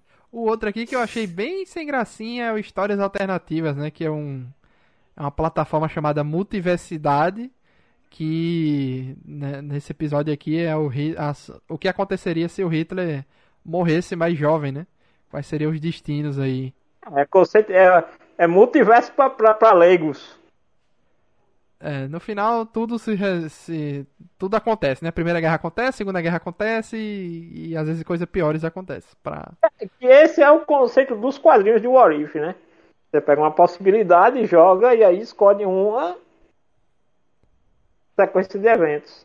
É, e um conceito também bem interessante de, de que, assim, alguns, algumas coisas da história estão fadadas a acontecer independente de, de se você tirar um fator ou não. Então, assim, ah, se você matar o Hitler, alguma coisa iria acontecer para é, que a segunda... Não iria evitar a Segunda Guerra, não iria evitar a Primeira Guerra, tudo iria acontecer do mesmo jeito, porque a história dá um jeito, né? Acha um rumo. Mas assim, achei sem gracinha. Bem, bem qualquer coisa isso aqui. Inclusive tem um episódio do próprio é, Twilight Zone, né? Além da imaginação, que é justamente uma mulher que volta no tempo pra matar o Hitler, Hitler bebê. E aí E ela mata o fato Hitler bebê e, o, e não mata. evita que tenha a Segunda Guerra. não evita porque a, a outra babá substitui o Hitler morto Era o por filho um da bebê cigana. que tava lá, tá ligado? O filho Um da pedinte, da cigana pedinte. Exato. Então, no caso, esse pendente acaba virando o Hitler verdadeiro. Então, Então, no Quer caso, dizer- se ela não tivesse. É aquele paradoxo, né? Se ela não tivesse voltado no tempo, não tinha que, que- que- gerado a Segunda Guerra. exato. Interessante. Interessante. É, o próximo aqui, 13. Número da sorte. Olha só. Ninguém Eu queria voar. muito desse episódio. Ninguém queria voar com a aeronave 13 depois de sua tripulação ter, ser dizimada duas vezes, né? Acontece que pilotos novatos não têm escolha e são enviados para essa missão e sempre a nave escapa com ela, né? Então era uma nave no que caso, é porque é no- todo novato é colocado na pior nave da, da, da guarnição. e, e a É nave que dela ela sempre fala, né? escapa, né, das paradas. Que ela E ela, ela ganha promoção e não quer mudar de nave. Ela cria uma relação com a nave, na verdade. É, no final até fiquei na dúvida ali se a nave tinha, tinha uma inteligência própria, né? Porque ela ativa um negócio pra, pra explodir a nave nos soldados inimigos, só que quando ela ativa o botão, não explode. Aí depois que todos os soldados inimigos estão posicionados ali ao redor da nave, que a nave resolve explodir. Então eu fiquei pensando, será que a nave não explodiu quando ela quis, mas sim quando a nave quis? Só quando todo Porque mundo ela diz, ela, é quando ela foge, que ela aperta o botão, ela diz, a nave não quer explodir agora. Pois é. Ela não quer, ela não quer ir agora. Então, achei interessante Então, isso. assim, é, é- ela cria um. É, é tipo assim, é interpretativo, né? Se a nave tinha realmente algum, alguma consciência ou não, isso é interpretativo, né? Mas é a relação da piloto pra, com a nave, né? Isso é muito comum em história de piloto, né? O piloto tem uma relação com o seu veículo. É, No final ela ganhou uma promoção, ganhou condecoração e ganhou outra nave. Pensei que iam aposentar ela, mas não. Ela só ganhou outra nave depois. E outro CGI também sensacional, né? Esse é. né? Lembra muito a Apex, ela lembra muito a, a Bangalore de Apex Legends. O próximo episódio aqui, Ponto Cego. Uma gangue de ciborgues faz um ataque relâmpago a um comboio armado. Não lembro desse episódio. Não lembro. Qual? Ponto Cego. Uma gangue de Quando teu ciborgues. ponto cego, aí tu acabou não vendo, ó. É, o que, que é isso aqui? Deixa eu, deixa eu dar uma olhadinha aqui no celular que eu realmente não, não lembro de nada desse episódio. Que coisa. É, talvez a sinopse seja tão genérica que. Vou- que vocês lembram desse? Deixa eu, conferir não, Não lembro aqui. muita coisa do primeiro e do segundo, não. Tô lembrando de alguns pontos que vocês estão levantando aí, tá refrescando as memórias aqui. E é porque eu assisti essa semana, viu? E não lembro. Mas eu- propósito, né? O ponto cego. Ponto cego. Confesso que eu não lembro, não. Será que botaram depois? Não, não, não. né? Ah, Ia eu ser lembrei, genial, tá eu ligado? lembrei, lembrei. É um que lembra muito Borderlands. São quatro robôs que eles têm que fazer um assalto num, num tipo um trem, um, um caminhão gigante. E, e tem um novato na equipe. E todo mundo morre menos o novato no final. Aí no final revela que é, a líder, a líder do, do grupo, né, que não estava, que estava dando ordens, né, um robô que estava dando ordens por fora, é, fez uma cópia de todo mundo, porque todo mundo era robô, entendeu? Sim, é, do, do- do- é o, o curta de assalto, né? Que tem o novato e tem os outros mercenários. É bom, esse é bonzinho, mas assim, nada demais também. né? Nada demais. Lembra muito Borderlands, é, é mais ou menos naquela, naquela pegada ali. Borderlands, acho que o 2, o 2 é mais ou menos aquilo ali. E o último da primeira temporada, Zima Blue, o famoso artista Zima, fala sobre seu passado misterioso e sua ascensão aos estrelatos antes de revelar seu trabalho final. Esse aqui eu gostei, do, do debate ali filosófico. Conheço esse, esse, esse, esse animador. Ele, inclusive, foi indicado ao Oscar, né? Por- não sei qual foi a animação que ele fez. Mas eu conheço, eu conheço ele de Apex Legends. Ele Esse, fez um dos curta-metragens. Esse Zima Blue, ele tem sempre aquela parada porque o, esse meio do de arte, né? Esse meio de, de alta arte, não sei o que. Não sei se você lembra um tempo desse aí, alguém esqueceu um óculos no chão de uma de um A galeria de arte. uma galeria, o pessoal E achou todo que mundo era pensou que era uma, uma instalação, é, que era um uma negócio obra. tal e, e começaram a tirar foto e não, era só um óculos que alguém esqueceu. Então, assim, tem essa parada, né? Então ele começou a colocar um negócio azul, que era um azul chamado, que foi o Zima Blue, né? Azul Zima, É, ganhou o nome dele, né? Batizou a cor. que ele ia Era cor que era só aumentando, dele. é, que ele ia aumentando, aumentando, aumentando, aumentando, até ficar um negócio gigantesco, passar do tamanho da Lua, do planeta tal, e até a última, a, a revelação, né? Da parada. No final... E, e o, o boato é que o Zima... Esse é, a cara, esse é a cara de Bruno. Esse episódio. Eu não tô conseguindo me lembrar dele, não. É o do. ro- É assim. O Zima a Blue, a- o Zima, Zima Blue, o Zima, no caso, o, o artista. A, a menina que tá interagindo com ele é porque ele criou uma forma como um humano que se aprimorou e se tornou uma máquina. Né, evoluída. Uma máquina pensante. Sendo que no final é o contrário. Ele conta a história dele desde o início pra menina. Aí tudo é um grande plot twist no final da. da... É, da como história, que ele, assim, na é- verdade era o azul. É o azul do, da, do azulejo da piscina que ele limpava. que Ele era uma máquina de limpar piscinas. É, Esse, esse, esse episódio eu não tô lembrando, conseguindo. Mesmo vocês Foi dando um monte de relato, não evoluindo. lembrar nada dele. Não Caramba, por- E aí ela, essa máquina de limpar piscina vai evoluindo, evoluindo, porque uma menina começou a fazer melhorar a, a inteligência artificial. Aí essa maquinazinha de, de limpar a piscina foi evoluindo, se tornou um, um ciborgue. E aí todo mundo, ele conseguiu fazer todo mundo achar que ele era humano. Esse aí é um, é, para mim é um dos melhores assim que eu gostei da, da primeira temporada, né? Essa questão filosófica, né? Era uma máquina que, que de, de donos em dono ia evoluindo ele, né? Desde que a dona lá da piscina morreu e tal, aí ele ia trocando de dono e cada um ia dando um, um aprimoramento nele, né? Eu gostei. A inteligência artificial. O Homem Bicentenário. Tipo isso. lá. É mais ou menos isso. Mas É eu confesso que eu não lembro ela- quase nada. Nada. E o legal é quando ele chega, vamos dizer assim, no ápice lá dele, da evolução dele, ele percebe que o que ele tem que fazer é evoluir. Sim. Aí ele volta pra sua forma inicial de limpar a piscina, né? Então ele mergulha na piscina e vai se desfazendo até virar um simples limpador de piscina e fica lá limpando a piscina. E é isso. Eu gostei.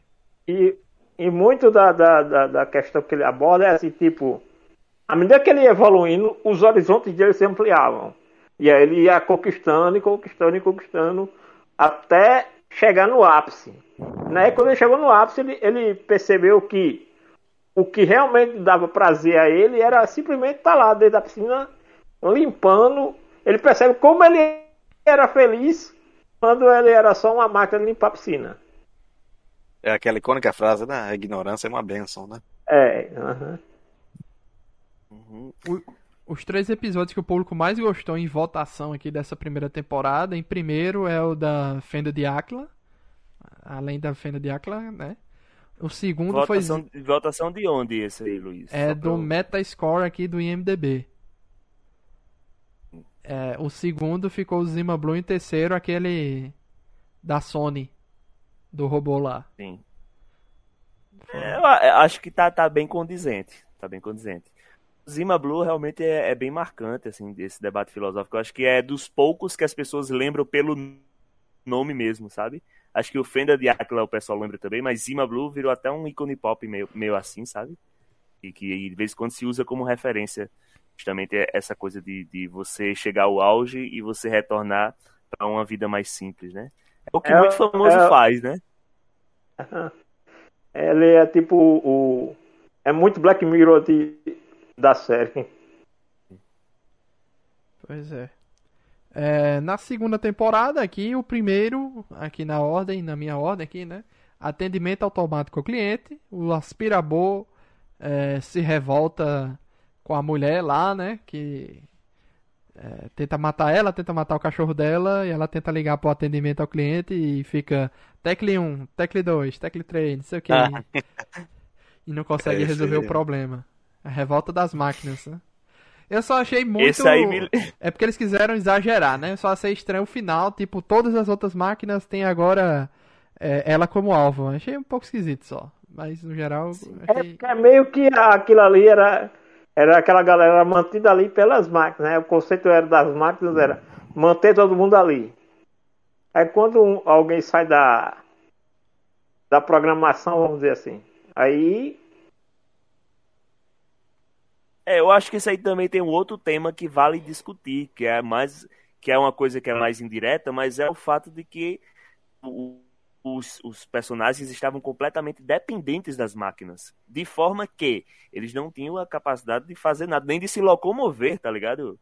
É, durante É. todo o negócio mostra isso, que seres humanos, todas as atividades normais e naturais de qualquer pessoa estavam sendo feitas por máquinas.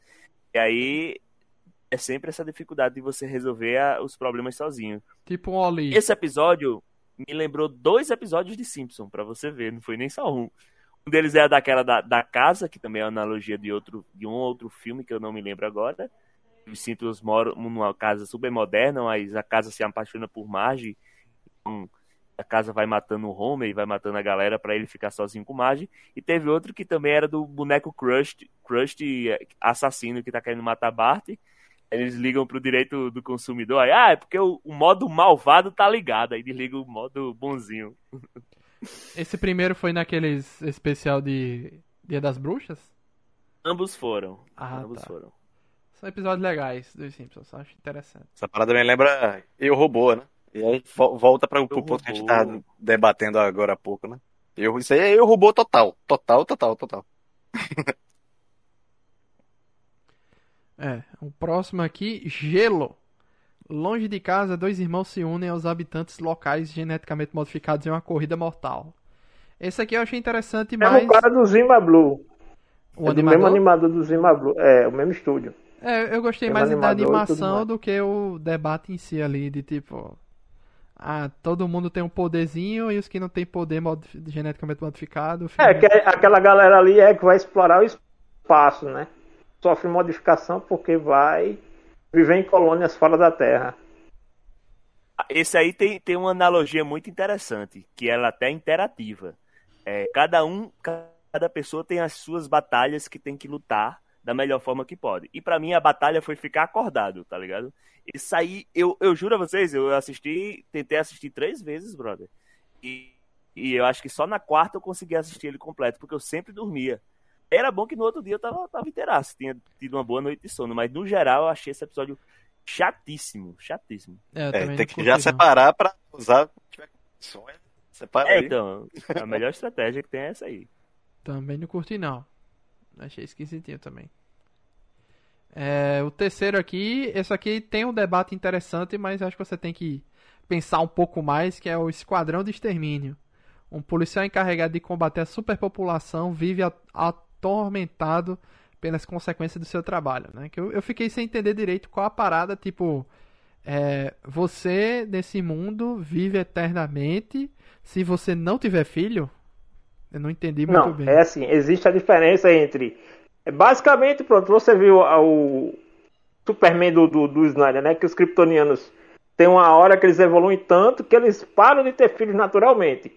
Então, meio que eles dividem lá a sociedade em quem quer viver eternamente e não quer procriar, não quer mais viver como um ser humano normal, e a galera que quer continuar procriando. Certo. E por que tem que matar as crianças? Isso que eu. Que eu... Fico questionamento. Tô tentando me lembrar como é. Que faz mais de um ano que eu vi esse, esse episódio, eu tô tentando lembrar. Eu achei ele bem legal porque... Eu lembro que eu achei é muito tipo... interessante esse episódio, mas uh -huh. eu não tô conseguindo lembrar muita coisa dele. E é, e é bem aquela coisa, né? O cara mesmo, ele é...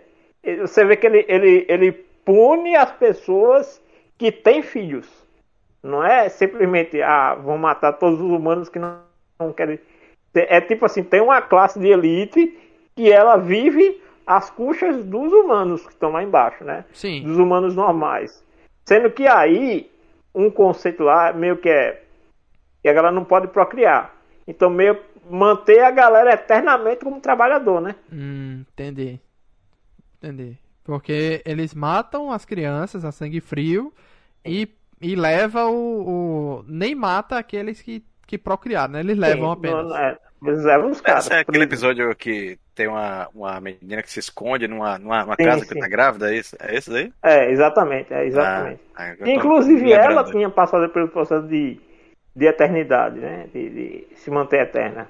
Ela desiste. E ela diz que e, e... desiste pra poder ter um filho. É. E no caso é a menininha, né? E você vê que o cara, ele tá se decompondo. Ele, aquele negócio de é, tem que tomar, né? Aquela, passar por aquele processo para poder rejuvenescer, se manter vivo. E ele percebe que está envelhecendo. Quer dizer, ele não tomou a dose dele. Exatamente. Mas eu gostei do debate, só essas paradinhas que eu, que eu fiquei. Ele é meio um, um Blade Runner de humanos. É. Ele não mata os robôs, né? Ele mata os humanos. É. Pronto, aí o, o, o que Jordan disse que tem amor, né? Snow no deserto. Todos os caçadores de recompensa da galáxia estão de olho em Snow, né? Um episódio é bem. Albino. Bem Mad Max, né? Mad Max com Star Wars aí. Achei legal. Uhum. Um universo, pronto. Do outro universo que seria muito legal assistir mais coisas sobre. É, você não sabe de onde ele veio nem para onde ele vai, né? Tipo, já é jogado dentro do... E eu vendo um episódio de cadê a neve? Eu tô procurando a neve quando a o cara, o cara faz a analogia, né? O Snow é o albino. É, Mas o próprio nome dele é Snow, né? É, é. o nome dele é Snow, é. E ah. o CGI também, outro CGI sensacional, né? E no final uhum. de tudo, tipo, ele não queria mais vive, conviver com outras pessoas porque ele não morria, né? Ele conta a história da ex dele, né? Que, que morreu. Aquele tal. lance meio Highlander, né? Dilema do Highlander. É, só que ele encontra uma mulher que aparentemente também, né, modificada ali, que também não vai envelhecer. Então eu acho que os dois estão destinados a viver juntos. Ou então... que ele é eterno por uma questão da biologia dele. É como se ele fosse tipo um mutante, né? É, ela é enviada ele... por um grupo da Terra, se eu não me engano, lá, né? Das máquinas. É, As máquinas dominaram a Terra, né? Um negócio assim. Não, não, não. Ela é enviada por um grupo de cientistas que quer pegar a biologia dele para replicar para a humanidade. Mas, é, mas ela fala que tem alguma coisa das máquinas, como se as máquinas fossem líderes da, da, da Terra. E ele, é, ele até pergunta: Ah, eu não quero ser usado para isso. Aí, aí ela falando que ah, as máquinas não não estão se importando de, de uso próprio. Elas querem melhorar a vida dos outros, não é para uso próprio delas, né? E enquanto isso, tem os caçadores de recompensas que deve ser outra deve ter uma outra galera caçando ele também, né? Botando de, de recompensa não só não só essa parte governamental, como deve ter outros grupos com dinheiro também. Que... Ele, já era, é, ele já era procurado há bastante tempo, pelo que a gente vê no primeiro episódio. No, no começo do episódio. Aí no começo tem uma cena bem Han Solo, né? Eu não atiro primeiro, a outra atirou primeiro pra poder É. ele revidar. Ele perdeu a mão chocantemente ali, mas a gente vê que a mão dele tava crescendo de volta, né? E no A final, Deadpool, é, no final tem a revelação que a mulher era uma era uma ciborgue ali. né? Borg. É, mas eu gostei, gostei da premissa desse episódio aqui. Uhum. Finalmente um episódio com Da amor, segunda né? temporada foi o melhor. O melhor pra mim. É, eu gostei, gostei. Deixa eu ver aqui. Não é a opinião da galera, viu? No geral aqui, essa Snow in the Desert não é a melhor. É uma das melhores, mas eu tô vendo aqui que as notas estão bem fraquinhas no geral, que a galera deu. Do, do, do Snow ou, da temporada? Da temporada, o melhor pra galera foi o Pop Squad. Qual é esse Pop Squad? As críticas da segunda temporada é que ela, ela tentou ser mais séria do que a primeira. Ela não agradou tanto que ela tentou ser mais diferentona.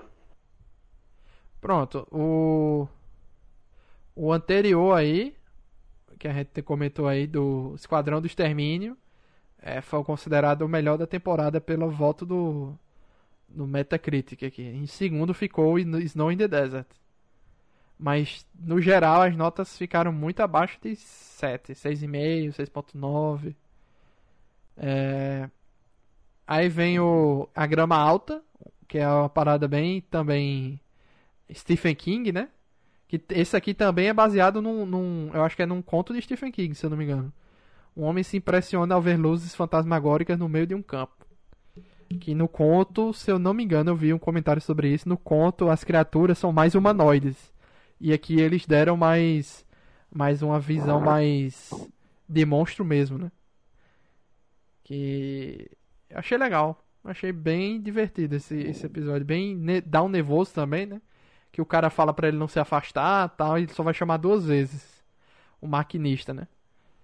Mas eu achei legal. Esse aí eu esperava um, um- um fim mais, mais bacana, assim, que revelasse um pouco mais sobre o que era e isso fosse o impacto.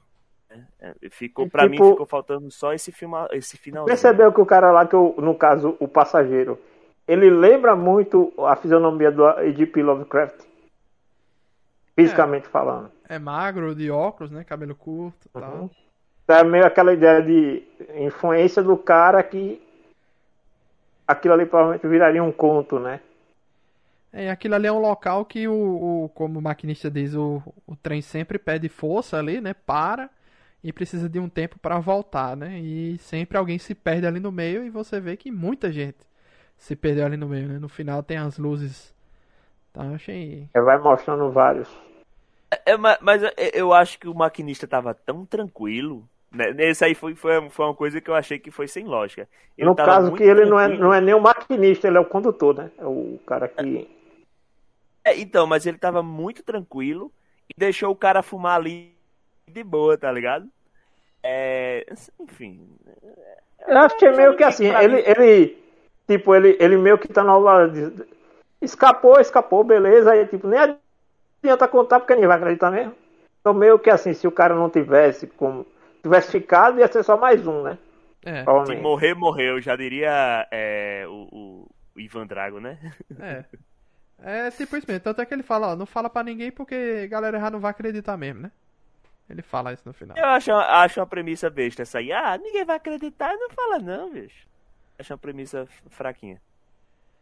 É, o próximo aqui é o conto de Natal, né? Pela casa. Na véspera de Natal, duas crianças descem as escadas na ponta dos pés para tentar flagrar o Papai Noel, mas tem uma surpresa, né? O papai... É o final da a pergunta da menina, né? Pois é, ela pergunta se, se a gente fosse crianças más, né? O que é que teria acontecido?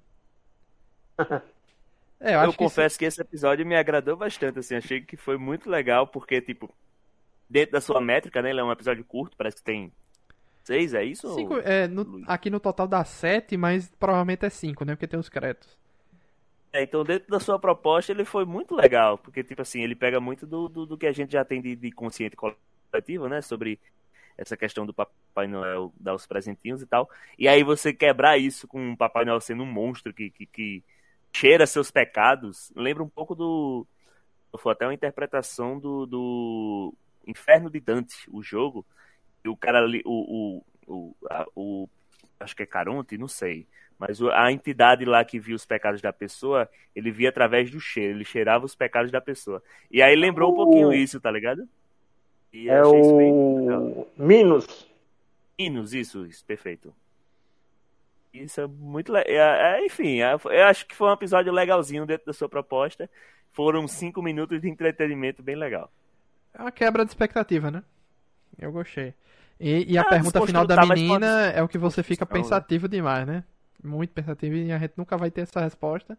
Mas provavelmente é algo ruim, né? É, mas eu acho que, que a graça é essa, né? Deixar a gente pensando. O que será que, que, que seria? O próximo aqui, o Gaiola de Sobrevivência, que tem o, Michael, o CGI do Michael B. Jordan igualzinho. Tem momentos que você fica sem saber se é CGI ou ator mesmo, né? Que ele, ele tem uma aterrissagem forçada em um planeta e ele, o robô lá apresenta mau funcionamento, uma parada meio Jurassic Park, né? Meio, meio Velociraptor do Jurassic Park, meio Alien, né? Aquele negócio que tá ali caçando e tal. Eu gostei desse episódio. O pessoal não gostou muito não, viu? Aqui pelas notas que eu tô vendo aqui, o pessoal não curtiu muito não esse episódio, mas eu achei interessante. Achei nervoso, deu um nervoso do caramba. O que, é que vocês acharam aí? É rapaz, esse aí, pra mim, foi, foi, ele foi basicamente um live action, tá ligado? Ele, o, CGI parecia que era só um, filtro de, de, de Instagram para deixar o negócio parecido com algo não real, mas porra, o CGI era perfeito desse filme, desse, desse episódio, tava perfeito, pô, tava perfeito.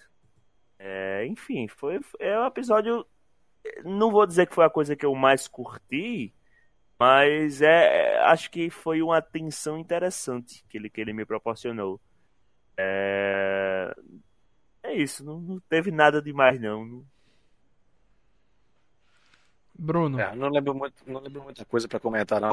Tava tentando lembrar aqui, fui até pesquisar aqui a, a sinopse, mas esse é um dos que meu cérebro apagou por algum motivo. Mais um provavelmente aí que esse eu quero ver sua opinião, Bruno, porque você disse que amou esse episódio e eu tenho sentimentos conflitosos com ele, que é o Gigante Afogado. Não, eu, eu, não amei não. Eu achei interessante, assim, muito foda a, o gráfico ah, do episódio. tá. Mas eu achei o, o, episódio extremamente chato, mas chato pra cacete mesmo. Ah, eu pensei que tu tinha gostado, pô. Não, não, eu, eu achei a parte gráfica, assim, sensacional, velho. Quando começa ali, eu fiquei perguntando, pô, isso aqui, isso é o quê? Os caras estão usando, estão filmando, é o primeiro episódio filmado aqui. Depois que você vai vendo que é CGI. Você ficou o episódio, tô esperando, e aí, e aí, e aí? É, eu é pensei que ia acontecer alguma coisa. E aí? É só o cara apodrecendo ali e pronto. Eu pensei que o bicho estava dormindo aí? e tal. Sei lá, ia se levantar ali. Ia ter uma civilização de gigantes, alguma coisa do tipo. Não. Bem ataque dos titãs, né? Aquele, tipo, aquele episódio. É. E aí você pensa assim, não. Se esse cara é um gigante e morreu, quem matou o gigante? É, mas ele morreu afogado, ele né? morreu, né? Que tinha, tinha arrancado parte do braço dele, né? Não, Arrancaram depois, né? O, tanto, tanto que o nome do episódio é O Gigante Afogado, né? É, ele aparece totalmente inteiro e, e depois que. É, a galera vai arrancando os pedaços dele aos poucos. A, a decomposição normal dele não é a de um corpo que morreu afogado. É por isso que eu tô dizendo, entendeu? Aí, aí eu não sei, mas, mas colocaram lá como se tivesse morrido afogado. No nome do episódio já fala, né? É, é ele só apareceu, né? Ele apareceu lá. Não, né? não faço ideia. Mas ele aparece lá inteiro. E, vai, vai, vai sumindo os pedaços aos poucos. Né? Os bichos vão comendo e tal. Tanto que o, o próprio cara lá que tá investigando, ele fala que parecia que o, gigante estava só dormindo e ia levantar a qualquer momento. É, a, a, aí, aí a, que não a galera, cara, a galera vai tirando partes principais, né? A galera vai retirando as partes Isso, vai mais... retirando troféu, né? Troféu. É, cabeça tem... e os membros e até o, é, parte... o pinto. A única parte que eu achei né? engraçado né? lá foi é, essa parte do pinto, foi que eu achei engraçado. Que o cara chega lá e fala que não sabia se era de. Do, chega o momento, né? Que a galera vai esquecendo do evento. Não, sabe, não conseguia mais distinguir se era um pinto de um gigante ou de, era de uma baleia. Coisa que eu achei, achei assim, relativamente engraçado. Mas eu achei o episódio muito chato, velho. Muito chato. Eu tava querendo pular o episódio. Não, é, é para mim esse foi daqueles que começa promissor e vai de uma vai para um caminho um pouco diferente, sabe? Eu, eu fiquei com essa sensação que eu tava esperando. Tem um, um, um uma questão filosófica ali, né? Porque é, o monstro só é gigante, mas no geral é igual a cada um ali, né? É, é, exato. E eles tratam como se fosse qualquer coisa, né? Tem episódio que eu acho que é dos Simpsons também, olha só, muita coisa dos Simpsons, né, velho? Que acho que é uma baleia que fica presa, encalhada em Springfield e, e eles começam a explodir o, o monstro e a baleia e começa a dar merda com essas explosões que eles fizeram. Tem uma parada mais ou menos assim. Eu pensei que. Você sabe que esse, esse episódio dos Simpsons que, tá, que tu tá falando aí, é, que esse negócio de explodir a baleia e tal, não sei se vocês sabem, eu não lembro agora se é década de 70 ou se é 80, é, fizeram isso na vida real, né? Talvez o episódio dos Simpsons tenha vindo por conta disso. E aí, é, engraçado que não sabem fazer uma... com o corpo da baleia.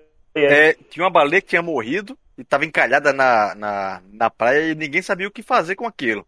Se deixasse lá, ia apodrecer, ia dar uma infecção fodida ali cortar não dava, por questões tecnológicas e tal. Eu, eu não sei nem se existe tecnologia para isso hoje. Então, imagine em 70, 80. E aí os caras não, não conseguiam empurrar, os caras não, não tinham a é, ideia. E aí aparece um, um gênio, aparece um gênio e fala, vamos explodir. E aí os caras pegam dinamite, e isso é real, tá? Tem, tem, tem vídeo no YouTube. Os caras pegam dinamite, enfia, enfia dinamite na baleia e explode, cara.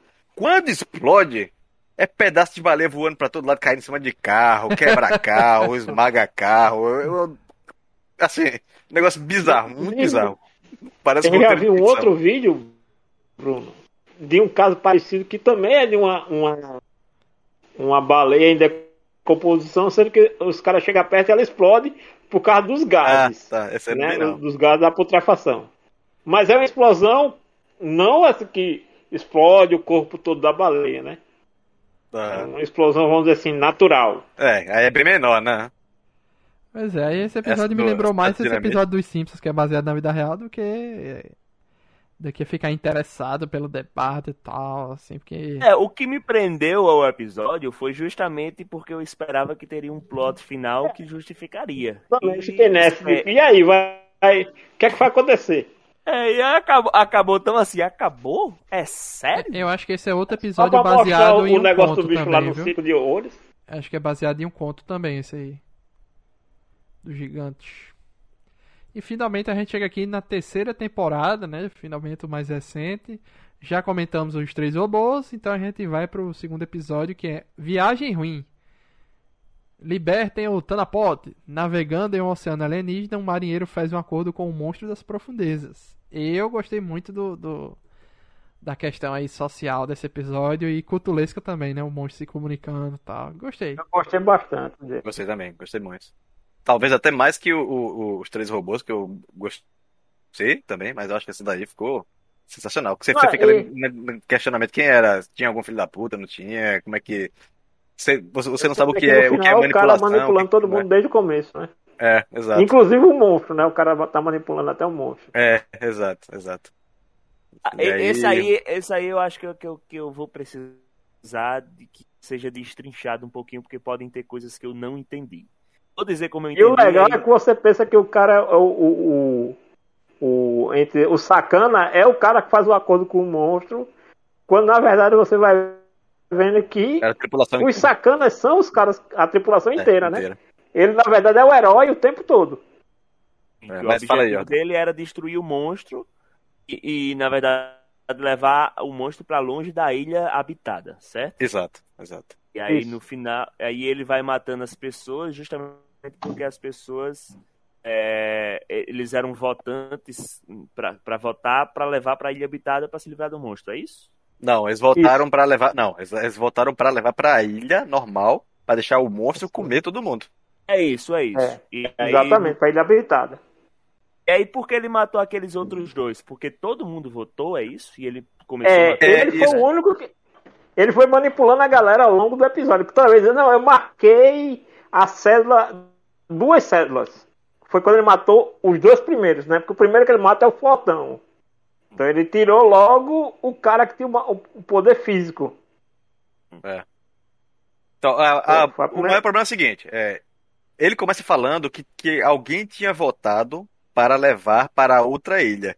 E no final do, do episódio ele fala que todo mundo voltou. Na verdade, todo mundo voltou para levar para a ilha que, que tinha gente, para a cidade, Tinha no caso, gente. né? Por isso que ele matou todo mundo.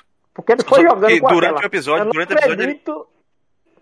Durante, durante o episódio ele, vai- ele vai, vai falando, não, teve gente que pensou como eu, para levar para a ilha que não tem humanos. Aí ele vai falando, vai falando isso, mas na realidade é porque ele queria matando o pessoal de pouquinho. É, Eu, eu pra acredito, acredito que se ele tivesse. ocupado. É, tanto o monstro quanto a tri- a tripulação, não? Que ele precisava da Aham. tripulação para velejar. E além disso, ele. a galera, né? Tipo, porque todo mundo sabia que tinha voltado para ir pra ilha habitada, sendo que ele ficava jogando. Não, mas teve gente que voltou igual a mim. E aí É, ficava. pra- Sim, porque se ele falasse logo, todo mundo ia se virar contra ele e tinha o estopim lá. Aham, Aliás, o, o estopim não, o motim. Tinha o motim e ele morria. ele morria e todo É, e, a E no final ele ilha só queria ia chegar perto o suficiente da ilha pra poder ele escapar de barquinho sozinho, né? E, É, e e deixar matar o monstro né, explodindo no, do o barco. monstro e, a- e a, a tripulação também, né? Que já, aqui, Ah. a tripulação que tinha optado por matar todo mundo lá da, da ilha que tem humanos. Eu confesso que no, no final eu pensei que ele, que ele fosse morrer quando ele tava passando. É, eu também pensei de que ia aparecer um ali. monstro lá pra, pra levar ele pro fundo. É, eu pensei que ele ia morrer também. Tá bom.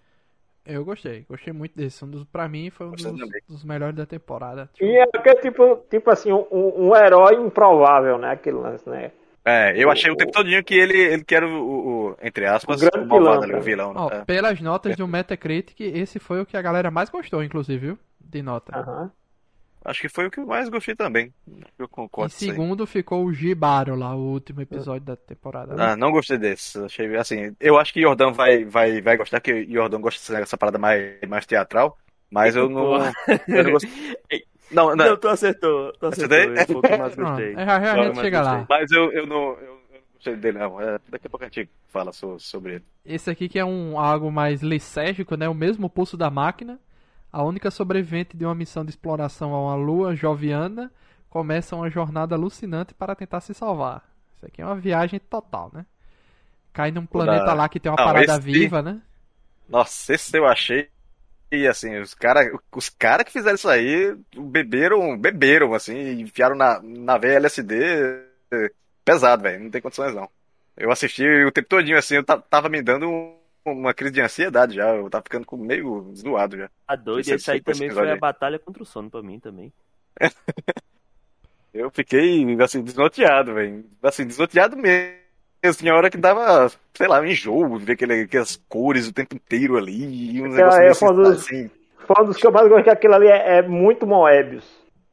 Pra, pra quem gosta de quadrinho ali, é, é- é- Tanto é que, inclusive, o diretor do estúdio, desse estúdio, que é o Polygon, né? Eu fiz uma matéria lá no portal e o, o diretor do estúdio interagiu lá com a matéria. Cada episódio é um Legal. estúdio, assim, diferente, né? Não é tudo do mesmo estúdio, É. né? Engraçado que é, esse é um estúdio japonês e nem a estética da animação não lembra nada do anime convencional. O próximo aqui é. o Noite dos Mini-Mortos, que é uma transa profana no cemitério, acaba mal e dá início a uma praga mundial de zumbis. Eu achei isso muito engraçado, cara. Aqui tem todos É, os clichês, é né? aquela Muito coisa, né? Todos os clichês de Aham. zumbi estão presentes nesse episódio. Imagina o apocalipse zumbi em, em- como é aquele Age of Empire. É, É. miniatura lá e tal. Mas eu, eu- pra mim, assim, é, o sensacional foi o, foi o final, né? Que a Terra Sim. explode lá e tal. Mostra como E é aí- insignificante, né? Exato, que o fim da Terra é um peido pro universo, né? Então, É. a Terra explode e exatamente isso. Como diria Jude Foster, né?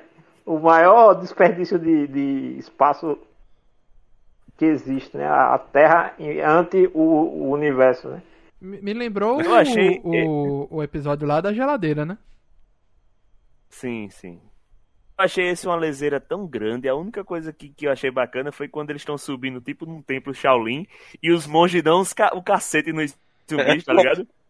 Achei esperando. será também. Não, eu- bem, eu gostei bem leve, do- é bem batido. Eu gostei do Engraçado. Vaticano, que tem o Papa Móvel da- metendo bala no, no, nos É. zumbis que.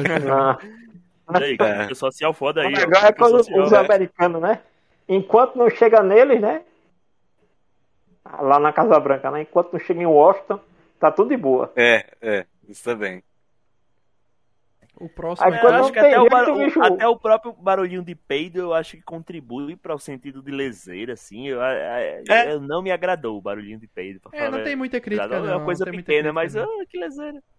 Sim, eu achei engraçado pela, pela questão do, Engraçado. do, é, é, do desenvolvimento dos episódios, o bonequinho ali pequenininho Aham, e é. tal, tal. Mostra, assim, me pareceu é, é, é, no quesito, tipo, vamos aqui mostrar a insignificância da coisa. Sim, é, Enquanto, a- assim, o ser humano é é né? centrista, que acha que o universo inteiro gira em torno dele, vamos mostrar aqui que a Terra, na realidade, o fim da Terra seria um peido para o universo. Eu pensei Ah, por esse... e como transar em cemitério é, é, é perigoso, né? Porra. É, profanar cemitérios vai causar o fim da, É. da humanidade aí, né? Exatamente, né? Porque você nunca. Porque se você, o apocalipse zumbi não é só Resident Evil, né? É. Eu, eu, eu acho que se fosse. Se, se é muito a Diablo também aí, esse episódio, pô. Lembrou se muito a Diablo lógica também. do, do episódio aí, o, o planeta já tinha acabado ah, provavelmente há 600 anos atrás. né? Que você mais vê é a galera no cemitério fazendo as, as paradas. Fazendo aí, o que né? não presta. Legal é quando o cara cai que, Ou que presta, a, né? a, cru- a cruz pega fogo, né? E, e pega fogo verde, né? Aham.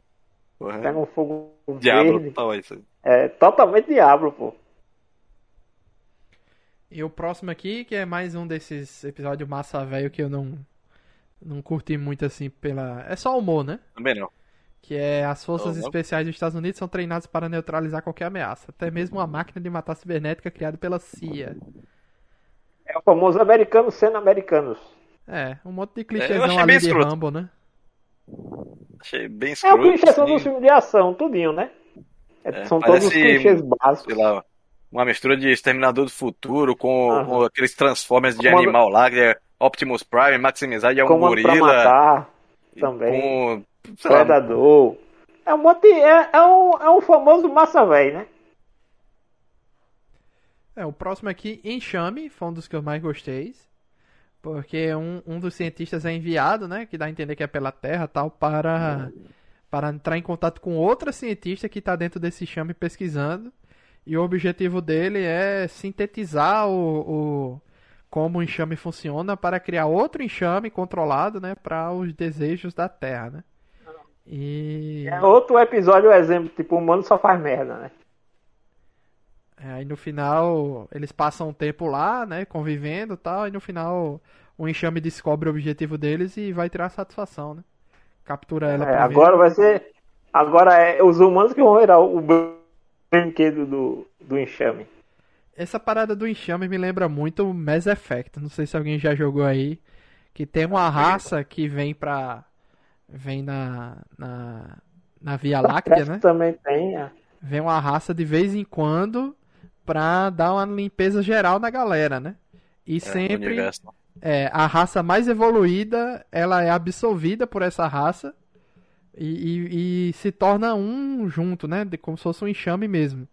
E eles falam isso aqui, né? Ah, essa raça aqui que tá coletando lixo, isso aí era uma das raças mais evoluídas, tal, não sei o que, mas agora só cata lixo. E é isso, né? Eles sempre vão absorvendo, tal, a galera. E, e pode ser que eles tenham despertado algo pior agora, né, Janus? Porque eles, ele, o enxame tá na deles. Uhum. Só que agora que os É. seres humanos vieram cutucar, pode ser que o enxame agora contra-ataque, né? Uhum. Eu É, gostei. E vale, vale observar também o começo do episódio. é, eles têm um contato, o, o cientista tem um contato com alguns com os viajantes que fazem o transporte, né? Como se fosse uma empresa espacial responsável por esse transporte, né? Que fala, vou pegar você daqui a 600 dos seus dias humanos. É, e aí antes disso ele pergunta, tá, mas vocês visitaram, você visitou tanto canto e tal, porque vocês têm interesse num enxame? Como quem diz assim, nessa besteira aqui, nessa leseira aqui e tal. Então, assim, ainda É. tem esse, é- essa parada de que o O- enxame... a humanidade evoluiu ao ponto de fazer contato com outras raças né, no universo. Sim, E no final. Não tinha pra que mexer naquele negócio, né? Então, é, Uhum. e, e ainda mais, assim, é desprezado por outras raças, né? Então, é uma coisa que não é vista como interessante para as outras raças. Ele E aí, cutucou muito enxame legal, com vara curta, né? Exato, e muito legal esse pensamento de que a, é, foi aquele, o, o, a- o mecanismo de defesa que é, subjugou os cientistas foi criado naquele momento e por causa da presença dos seres humanos. Podemos dizer que aquele, aquele, che- aquele ser, né, aquela Uma casta, ele, colônia ele ali fala tá que criou preparada. uma, uma casta nova só pra lidar com isso, né? Isso. Então podemos dizer que aquele, aquele ser ali tá, se adapta a qualquer tipo de problema, né? Lembra até o, o, O corpo o humano. Alien, né? O, o corpo o humano também. É assim. xenomorfo. Você viu que ele o falou referência a Cthulhu também, né? No episódio.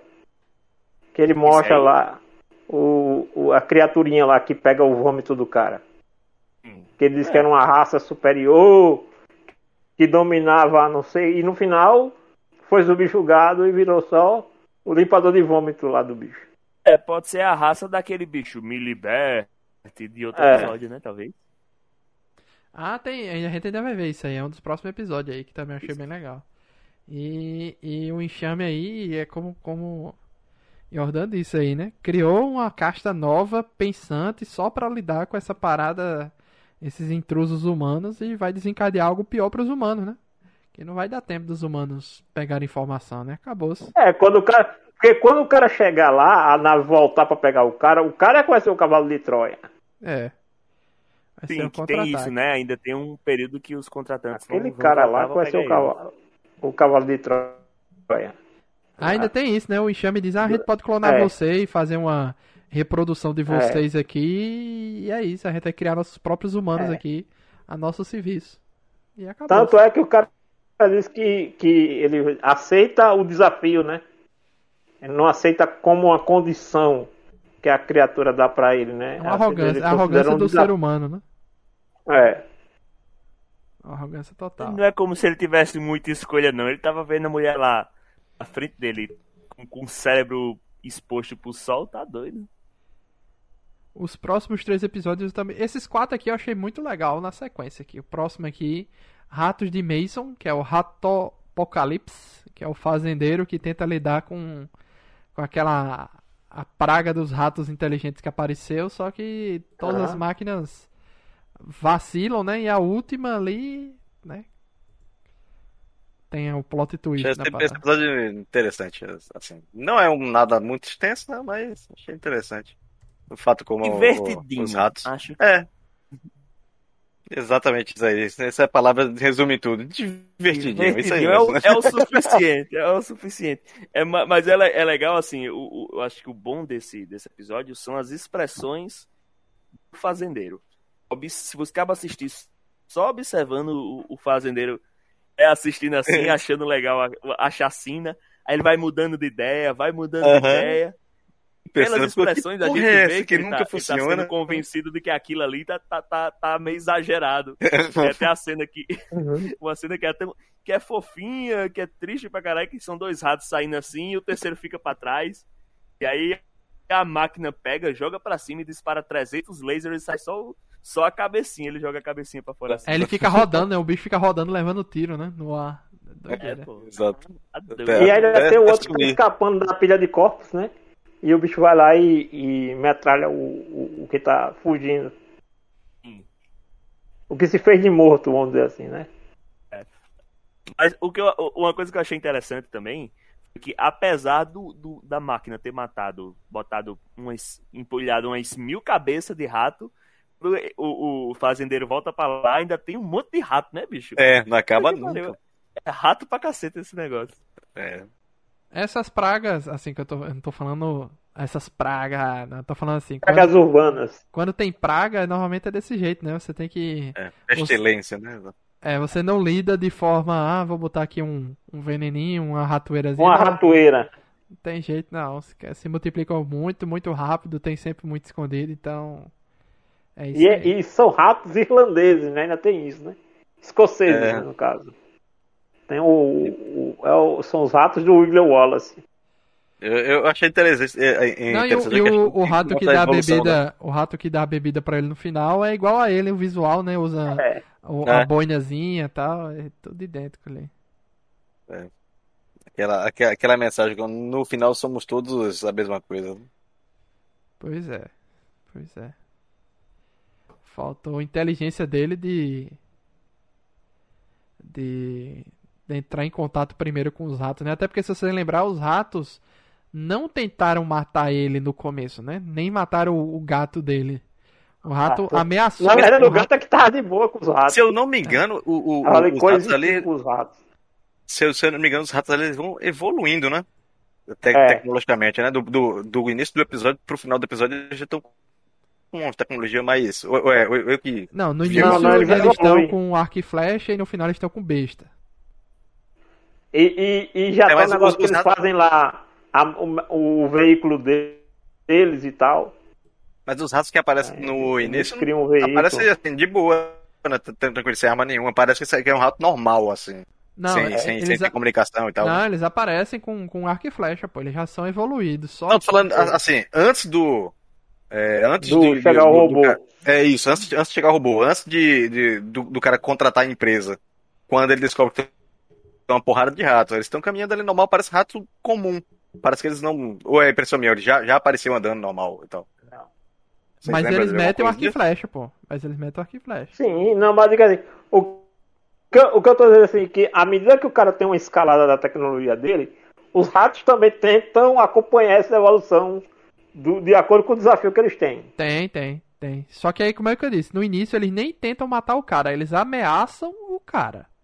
Aí o cara contra-ataca, né? É isso, basicamente o começo. Não, não tenta, não tem a tentativa de contato, né? Os ratos só querem ficar sozinhos no celeiro, né? Sem a presença do humano.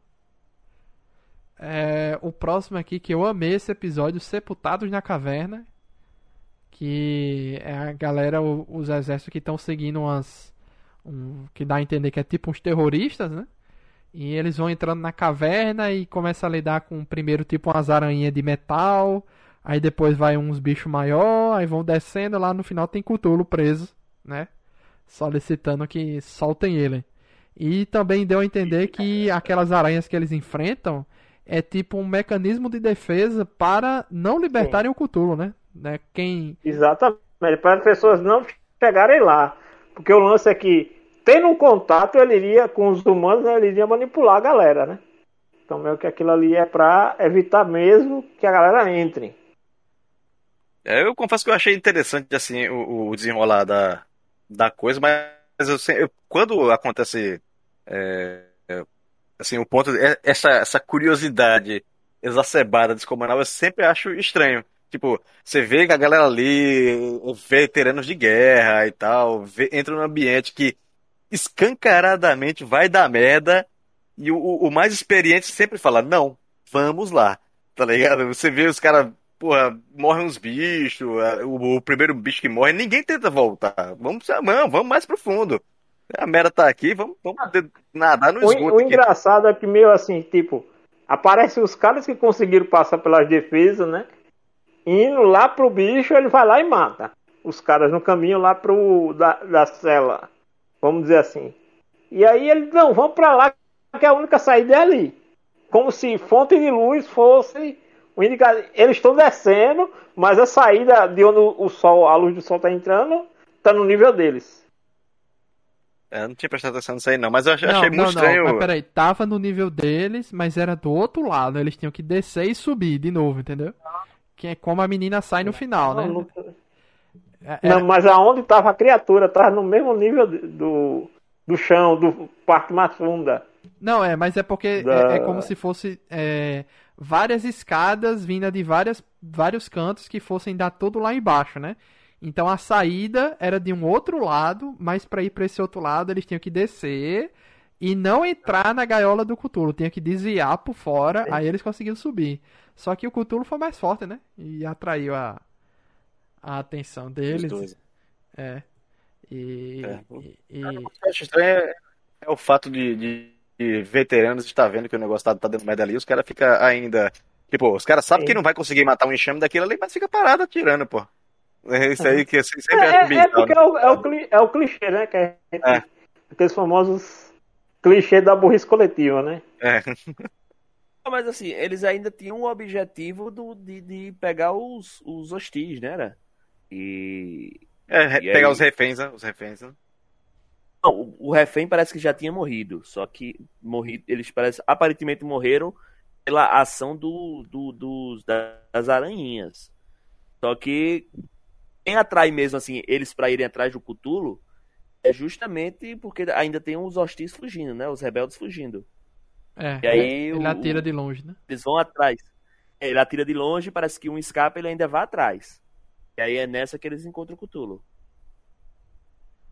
É, aí eu, faz a tentação lá tal, e a solução que a menina fez foi tirar os olhos e o ouvido, né? Aí ela, ela, ela mesmo. Então é isso, né? Ela tirou os olhos e os ouvidos e saiu andando sem rumo. Eu entendi que sim. E não libertou o Cthulhu, pra não, não cair na tentação. Foi o que eu entendi. Ela não liberta. É, na manipulação dele, que era pelos olhos e pelos ouvidos, né?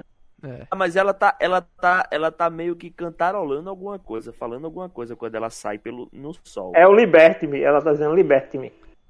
Ah, tá. Então ela simplesmente ela conseguiu aguentar a tentação, mas tá, ficou meio doidinha. É isso? É, exatamente. Que é o conceito do Lovecraft, né? Que o, o ser humano, quando topa com esse tipo de criatura, perde a sanidade. Ah. Os que sobrevivem, né? É, porque Os tipo, ela não conseguem sobreviver ao libertou, mas encontro. ele ficava falando liberte-me, né? O próprio. O Cthulhu, Sim. né? A criatura, né? Faz sentido, faz sentido. Ela pirou total, né? Mas resistiu à parada. Uhum. E o último episódio aqui, que como o Jordan disse, é uma tradução que eu, na verdade eu não entendi. No original é Gibaro. E é- ficou é. fazendeiro. Mas o que é que tem de fazendeiro? O que- e o que é Gibaro? Também tem isso. Eu- quando eu pesquisei aqui, Gibaro ele é um é de fato um fazendeiro, mas ele é um fazendeiro específico da, da cultura costa-riquenha, Hum, certo? Uhum. Então, eu, eu preferia que tivesse esse nome, porque traduzir faz com que não tenha nenhum sentido dentro da, da É, história. perde a, a- a- o conceito, né? É, se, se tipo assim, ter um nome exótico assim, deixa o nome exótico, porque aí a gente pesquisa. Mas Gibaro não tem tradução em japonês, não? Hum, Não tem em outro idioma, não? Não, aí tem, não sei.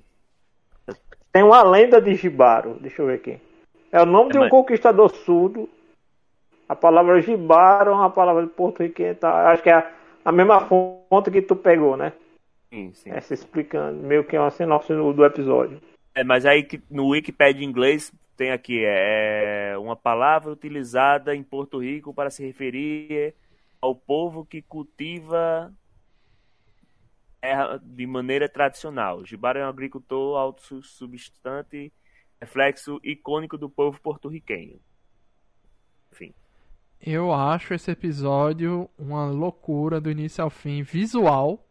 Porque mesmo, Também acho. tipo, o rosto do cara sendo algo mais cartunesco, mas a armadura, a, a, a roupa da, da sereia quando sai do, do lago ali, a, a- o brilho, né?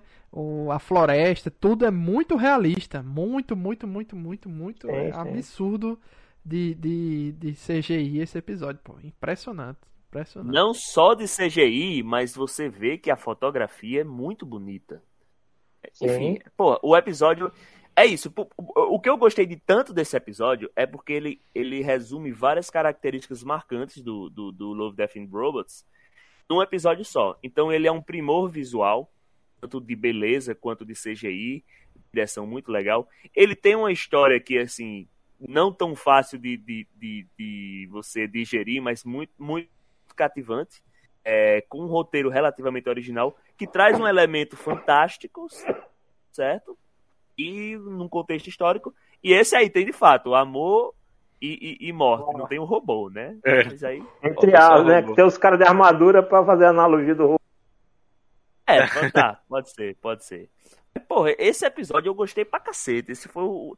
E, e eu vi que algumas pessoas também se, se impactaram com esse episódio. Assim, eu vi vários comentários. Ah, tem é muita uma fanart da sereia. É chocante. É, eu não é sei se é mais uma chocante. questão de bolha e tal. Mas, pô, eu achei muito legal. Eu Muito pensei que ia por outro caminho, sabe, visualmente. Porque, é, tipo, mostra que ah, ele foi o único que não caiu na- no poder da sereia porque ele era surdo. Beleza. Achei legal, achei foda. Entendeu? Já po- o episódio por mim já podia acabar aí que já tava achando interessante. Aí ela fica na tentação, né, de descobrir que criatura é essa que resiste, né? E ela meio que se apaixona por ele, algo assim do tipo. E a ganância dele foi maior, né? Porque, tipo, a armadura faz referência às armaduras dos colonizadores espanhóis, né? Se eu não me engano.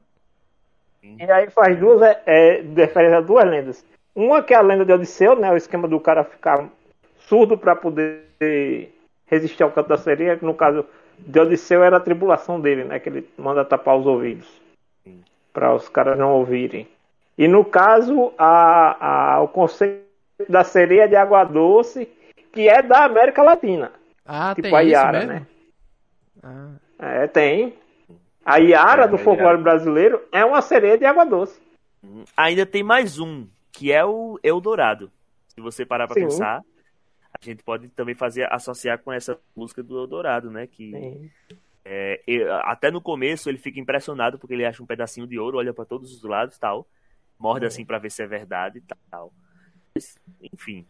E aí é, é muito legal porque assim, como eu entendi dessa forma, todo aquele ouro da, da, da moça lá é tudo que é reivindicado das pessoas que ela matou, né? Que, que ela atraiu pra dentro do mar. E a partir daquilo foi que ela foi ficando daquela forma, cravejada de joias e coisas do tipo. É, e, e, enfim, é, eu achei que tem muita coisa artística impactante. A forma que, que, que os, os, os Responde ao canto, Soldados. né? Dançando. É, se, os soldados se movimentavam de uma forma muito legal. Ela, ela dançava, dança de uma forma muito bonita, me coreograficamente lembrou, falando. a movimentação deles me lembrou do, dos titãs no episódio Ataque dos Titãs, que tem uns titãs que correm, né? Aí tem uns titãs que correm rodando daquele jeito, Jonas. Não sei se tu lembra. Sim. Pulando, rodando e tal, achei. achei Não lembro não. Eu não lembro. Máquina, inclusive, tem vídeos de galera de dança contemporânea repetindo a coreografia. O som que ela faz quando ela grita também é uma coisa que. que assim, que, que a- foi, foi uma coisa que foi muito bem criada, porque não é muito natural. É uma coisa tecnicamente Aham. nova, assim. E você vê que cada um é assim. é- ela grita, a gente vê que ela grita, mas pra galera que tá ouvindo, não é necessário, porque eles estão felizes, né? Correndo pra cima dela. Não é como se estivesse ouvindo um grito de, de terror e tal. E O, o- é, é- é o mito do cântico da sereia, né? da- do canto da sereia, né? É perfeito, é isso. E aí as armaduras Uhum. pesadas, eles não conseguem nadar, eles afundam. É. Porra, tudo, tudo ali. Afundam era com os muito bonito. cavalos também. É, o cara pode assistir o episódio também só reparando no som. Porque o som Aham. é um elemento muito importante. E quando tá no, na vista de primeira pessoa, Aham. fica um som que é, que é bem neutro, só pra ver que o cara É, não que é o, nada. o fa- fato dele ser surdo, né? É, mas a floresta o tempo todo tá, tá, tá viva, Aham, falando é. e tudo mais. A mulher, quando se movimenta, tem essa zoada, a- o barulho característico que, que a gente pode lembrar do Cobra Cascavel, que são, são né, as, as joias dela balançando e tal. Porra, esse episódio me impactou bastante. Eu achei muito bonito em todos os sentidos e, enfim, eu vi que foi compartilhado por algumas pessoas esse, esse, esse impacto. É, é, provavelmente não é uma coisa que todo mundo vai gostar, mas, pô, eu particularmente achei foda. Não, achei É. muito legal. Eu, eu- esses pontos que vocês estão falando que, eu, assim, Foi, é, Tanto é que eu, foi uma das imagens de um dos episódios de promoção da série, né? Dessa temporada. é, esses, esses pontos que vocês estão colocando como positivo, pra mim é tudo, tudo o contrário, assim, sabe? Não, não querendo desmerecer o episódio, mas é, é, assim, pessoalmente é algo que menos me atrai essa questão é, visual dessa forma, assim. A batalha é quase uma dança, do jeito que, que eles colocam ali. E aí tem, tem essa mistura desses elementos que vocês já estavam falando da, da, da questão do termo porto-riquenho, né? E a vestimenta da, armadura, ela parece, assim, dos, dos conquistadores mesmo. Con, conquistadores no termo, no termo propriamente, não, não um conquistador que vai conquistar a terra, mas o, o soldado espanhol que, é, que tinha o né? termo conquistador, né? Que ele, ele- era, era uma classe de soldado específica. É, e aí tem, tem, a, tem essas, essas paradas. Eu achei uma suruba, assim, desgraçada culturalmente ali, velho. Uma suruba pesada. É. Tanto a, a, a parte da, da, da, da armadura lá, tem hora, tinha hora que eu ficava, pô, isso aqui conquistador mesmo, mas tem hora que parece é, Império Bizantino ali. É um negócio muito estranho, muito estranho. Pra mim, Tatuado assim. no estranho. rosto como se fosse. Né? Ele tem umas marcas no rosto. É, a dança em si, é, assim. Eu sei, eu, eu sei que tem, tem, tem toda essa questão. Pra quem gosta de dança, que não é meu caso, eu sou muito travado. Inclusive, minha esposa reclama muito disso. Mas. pra quem gosta de dança, eu, eu entendi que ia ser um prato. Por isso que antes da gente falar sobre o episódio, eu já, já falei de Jordana. Falei, A Jordana deve ter gostado desse episódio. Mas é, É, é, é, pra mim é- é uma, é uma barreira grande essa, essa questão. É, é um é um deleite artístico como um todo, não só a dança, eu acho que tudo tal. Aquela parte que, tipo assim, é, eles estão em cima da cachoeira e a mulher de fato tá querendo ter uma coisa com ele e ele meio que tá dando a entender que isso também. Só que ele percebe que, a, porra, é muito bonito, que ela percebe que a boca de- dela toda cravejada de, de, de rubis, né? De, de joias É. vermelhas. E a língua Machuca, também, né? é por isso que o beijo sangra, tá ligado? Aham. A primeira tá. vez que eu assisti, eu pensei que era um negócio de ela tá cuspindo alguma coisa. Não, ele, ele tá ferindo, porque quando ele, ele segurou a primeira vez, a mão dele ficou ferida porque ficou os, os pedaços de ouro Corta. ficaram na mão dele. É isso. E aí a- o beijo corta e tudo mais tal. E aí, tipo, também é muito legal aquela parte que ele recupera a audição. E aí ele pensa que tudo é alguma coisa que tá atacando ele, tá ligado? E é só os, gri- o- o- os sons da natureza. Ele fica muito doido. Caralho, que porra é essa? Tal, tal. Ele- eu acho que ele nem se liga que aquilo é escutar, tá ligado? É. É, aí tá aprendendo levanta- ainda, né? É quando ela levanta, faz o barulhinho da corrente e ele escuta o barulhinho da corrente. É por isso que ele vira e olha pra ela. Aí a mulher começa a gritar devagarzinho, que- como quem tá recuperando as forças. Ela vai dançando lentamente. Pô, Você vê que ela também faz meio que como um, com um desgosto, né? Do fato dele ter tirado tudo dela, né? E de que agora ele é igual aos outros, né? Aí, tipo assim, ela vai dançando muito mais lento, assim, mas vai puxando devagar, devagar. E quando ela dá o grito final, ela puxa com todo o cara. Aí o cara sai dando pirueta de, de, de movimentos de balé, e vai pra lá e vai pra cá e tal. e aí cai, e é isso. Morreu num monte de. Tava lá um monte de joia no fundo, um monte de gente morrendo. Então podemos dizer que aquele meio que era um Eldorado, que estava sendo protegido por aquela criatura, e que ela vai reivindicando os, os seus prêmios toda vez que ela pega e mata alguém. E aí ela provavelmente vai ter que viver um processo de regeneração daquilo ali e tal, enfim. É. Eu achei lindíssimo, tá doido, episódio do caralho. Não, e o, o, o- a água subindo, né? Voltando como se fosse uma. uma É. é, ao contrário, o mar de sangue, né? Indo caçar ele e tal. Achei foda demais. Sim, sim. Aí quando ele consome o mar de sangue, que ele recupera a, a audição. Audição. Que era. A vantagem dele era essa, se agora perdeu a vantagem que ele tinha e se lascou, né? A ganância, né? É, exatamente. Ele não, ele não tinha consciência, né? A ganância derrubou ele no final. Mas você já vê que no caso. Você vê que ele, no caso, ele já tinha a, a, a, a má índole, porque mesmo sem escutar, ele percebia que ela estava interessada nele, né? A má índole é relativa porque a mulher matou todo, todos os companheiros dele. É, É, eu ia assim, né, porque ponto não- também. É, eu acho que é mais uma questão da ganância do cara. Ele percebe. Isso, exatamente. a forma má índole, no caso, que eu digo assim, a ganância. E é, e é interessante, porque, tipo assim, ele é meio assim, grosseirão, assim, grande, assim, forte e tal.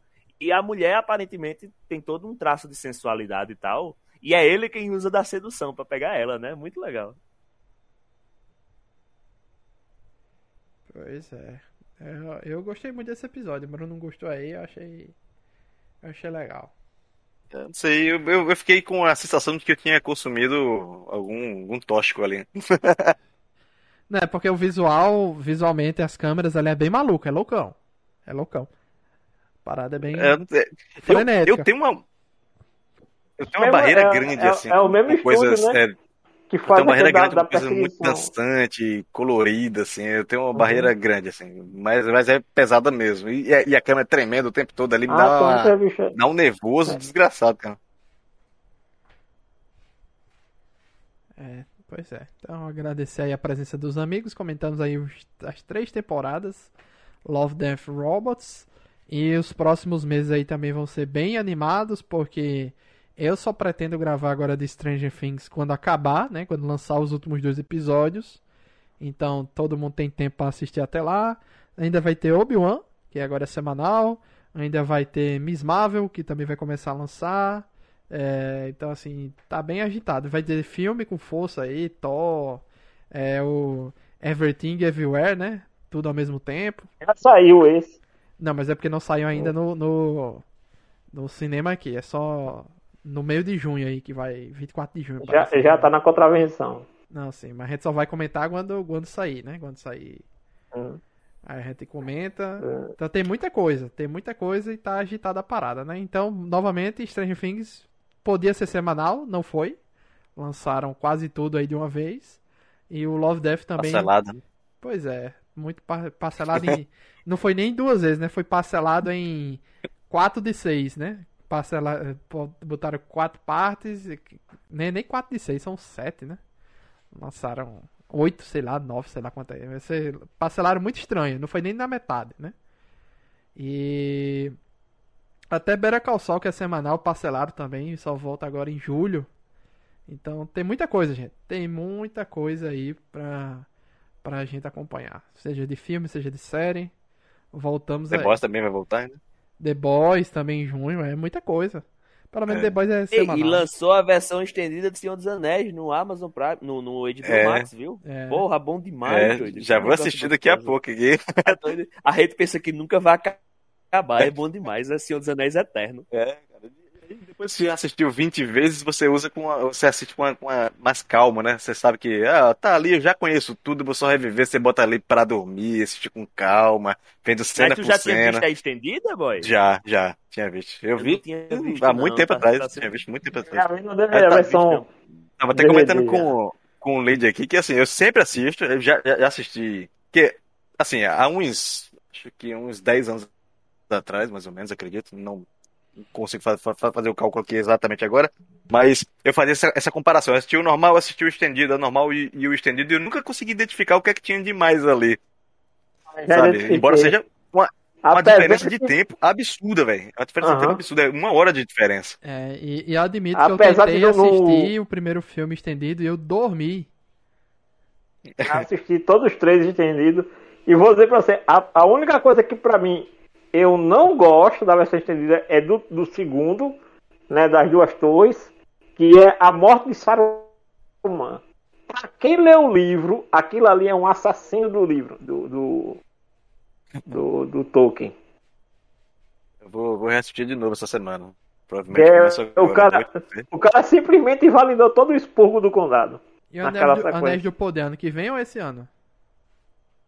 Esse ano. Final do ano, né? É, tô com medo, viu, dessa série. É. aí. Tô com Acho, medo. que, acho que é setembro, se eu não me engano. Estou com receios. Mas Eu é tenho isso. mais medo É, quando eu é também. Eu tô adaptação. com medo também. Quando- Mas. Quando não é adaptação, os caras podem chutar a pau da barraca aí. Que no fazer, não foi fiel à ideia do autor. Ponto. Mas quando é adaptação, meu irmão, que os caras fazem errado. Tipo como fizeram com o Hobbit. Com quem? Com o Hobbit. Ah, tá. Tá, entendi. Aí ali não dá não, velho. Agradecer aí a presença dos amigos, Bruno, Janus e Jordan, que se propuseram assistir aí ou, ou tudo, ou só a terceira temporada, né? Ou reassistir também o que as temporadas anteriores. Eu gostei de Love, Death Robots. Pra mim é, é delicioso. Episódios menorzinhos ali. Cada um uma história diferente, um universo diferente. Não gostou de um, vê o próximo. Algum, alguma coisa vai lhe agradar, né? Gosto muito dessas anta, antalo, an- como é que é? Antologias. Antologias. Antologia. Gosto muito. Antologias. Inclusive, tem duas temporadas já de, do novo Além da Imaginação, né? O Twilight Zone na, na Amazon. Assisti a primeira, é uma mistura também de episódios bons e episódios fraquinhos. Eu acho que vale a pena. É, Você já só- viu o filme de Além da Imaginação? Não é o que, que morre gente de verdade? Isso é tenso. Sim, sim. Tem essa história aí. Mas não viu ainda. Não, não. Não vi. Deve ver. Recomendo. Tá, é isso. Love, Death and Robots, pra, pra mim, no, no, no resumo, é um negócio muito bom, embora tenha é, Uhum. episódios chatos aí, mas no geral, assim, é muito bom. Algo a dizer, Jordan? Eu Posso resumir, assista antes de dormir, porque ou você se diverte ou você dorme muito bem. No máximo você tem uns pesadelos ali com, com os monstros, com os uns vampiros, alguma coisa assim, alguns Na robôs primeira assassinos. temporada você vai ter sonho erótico com um monte de, de piroca que bota na sua cara. É verdade. Tem isso. Então é isso. Obrigado a todo mundo que ouviu e até a próxima. Tchau, tchau. Tchau, tchau. Eu, falou.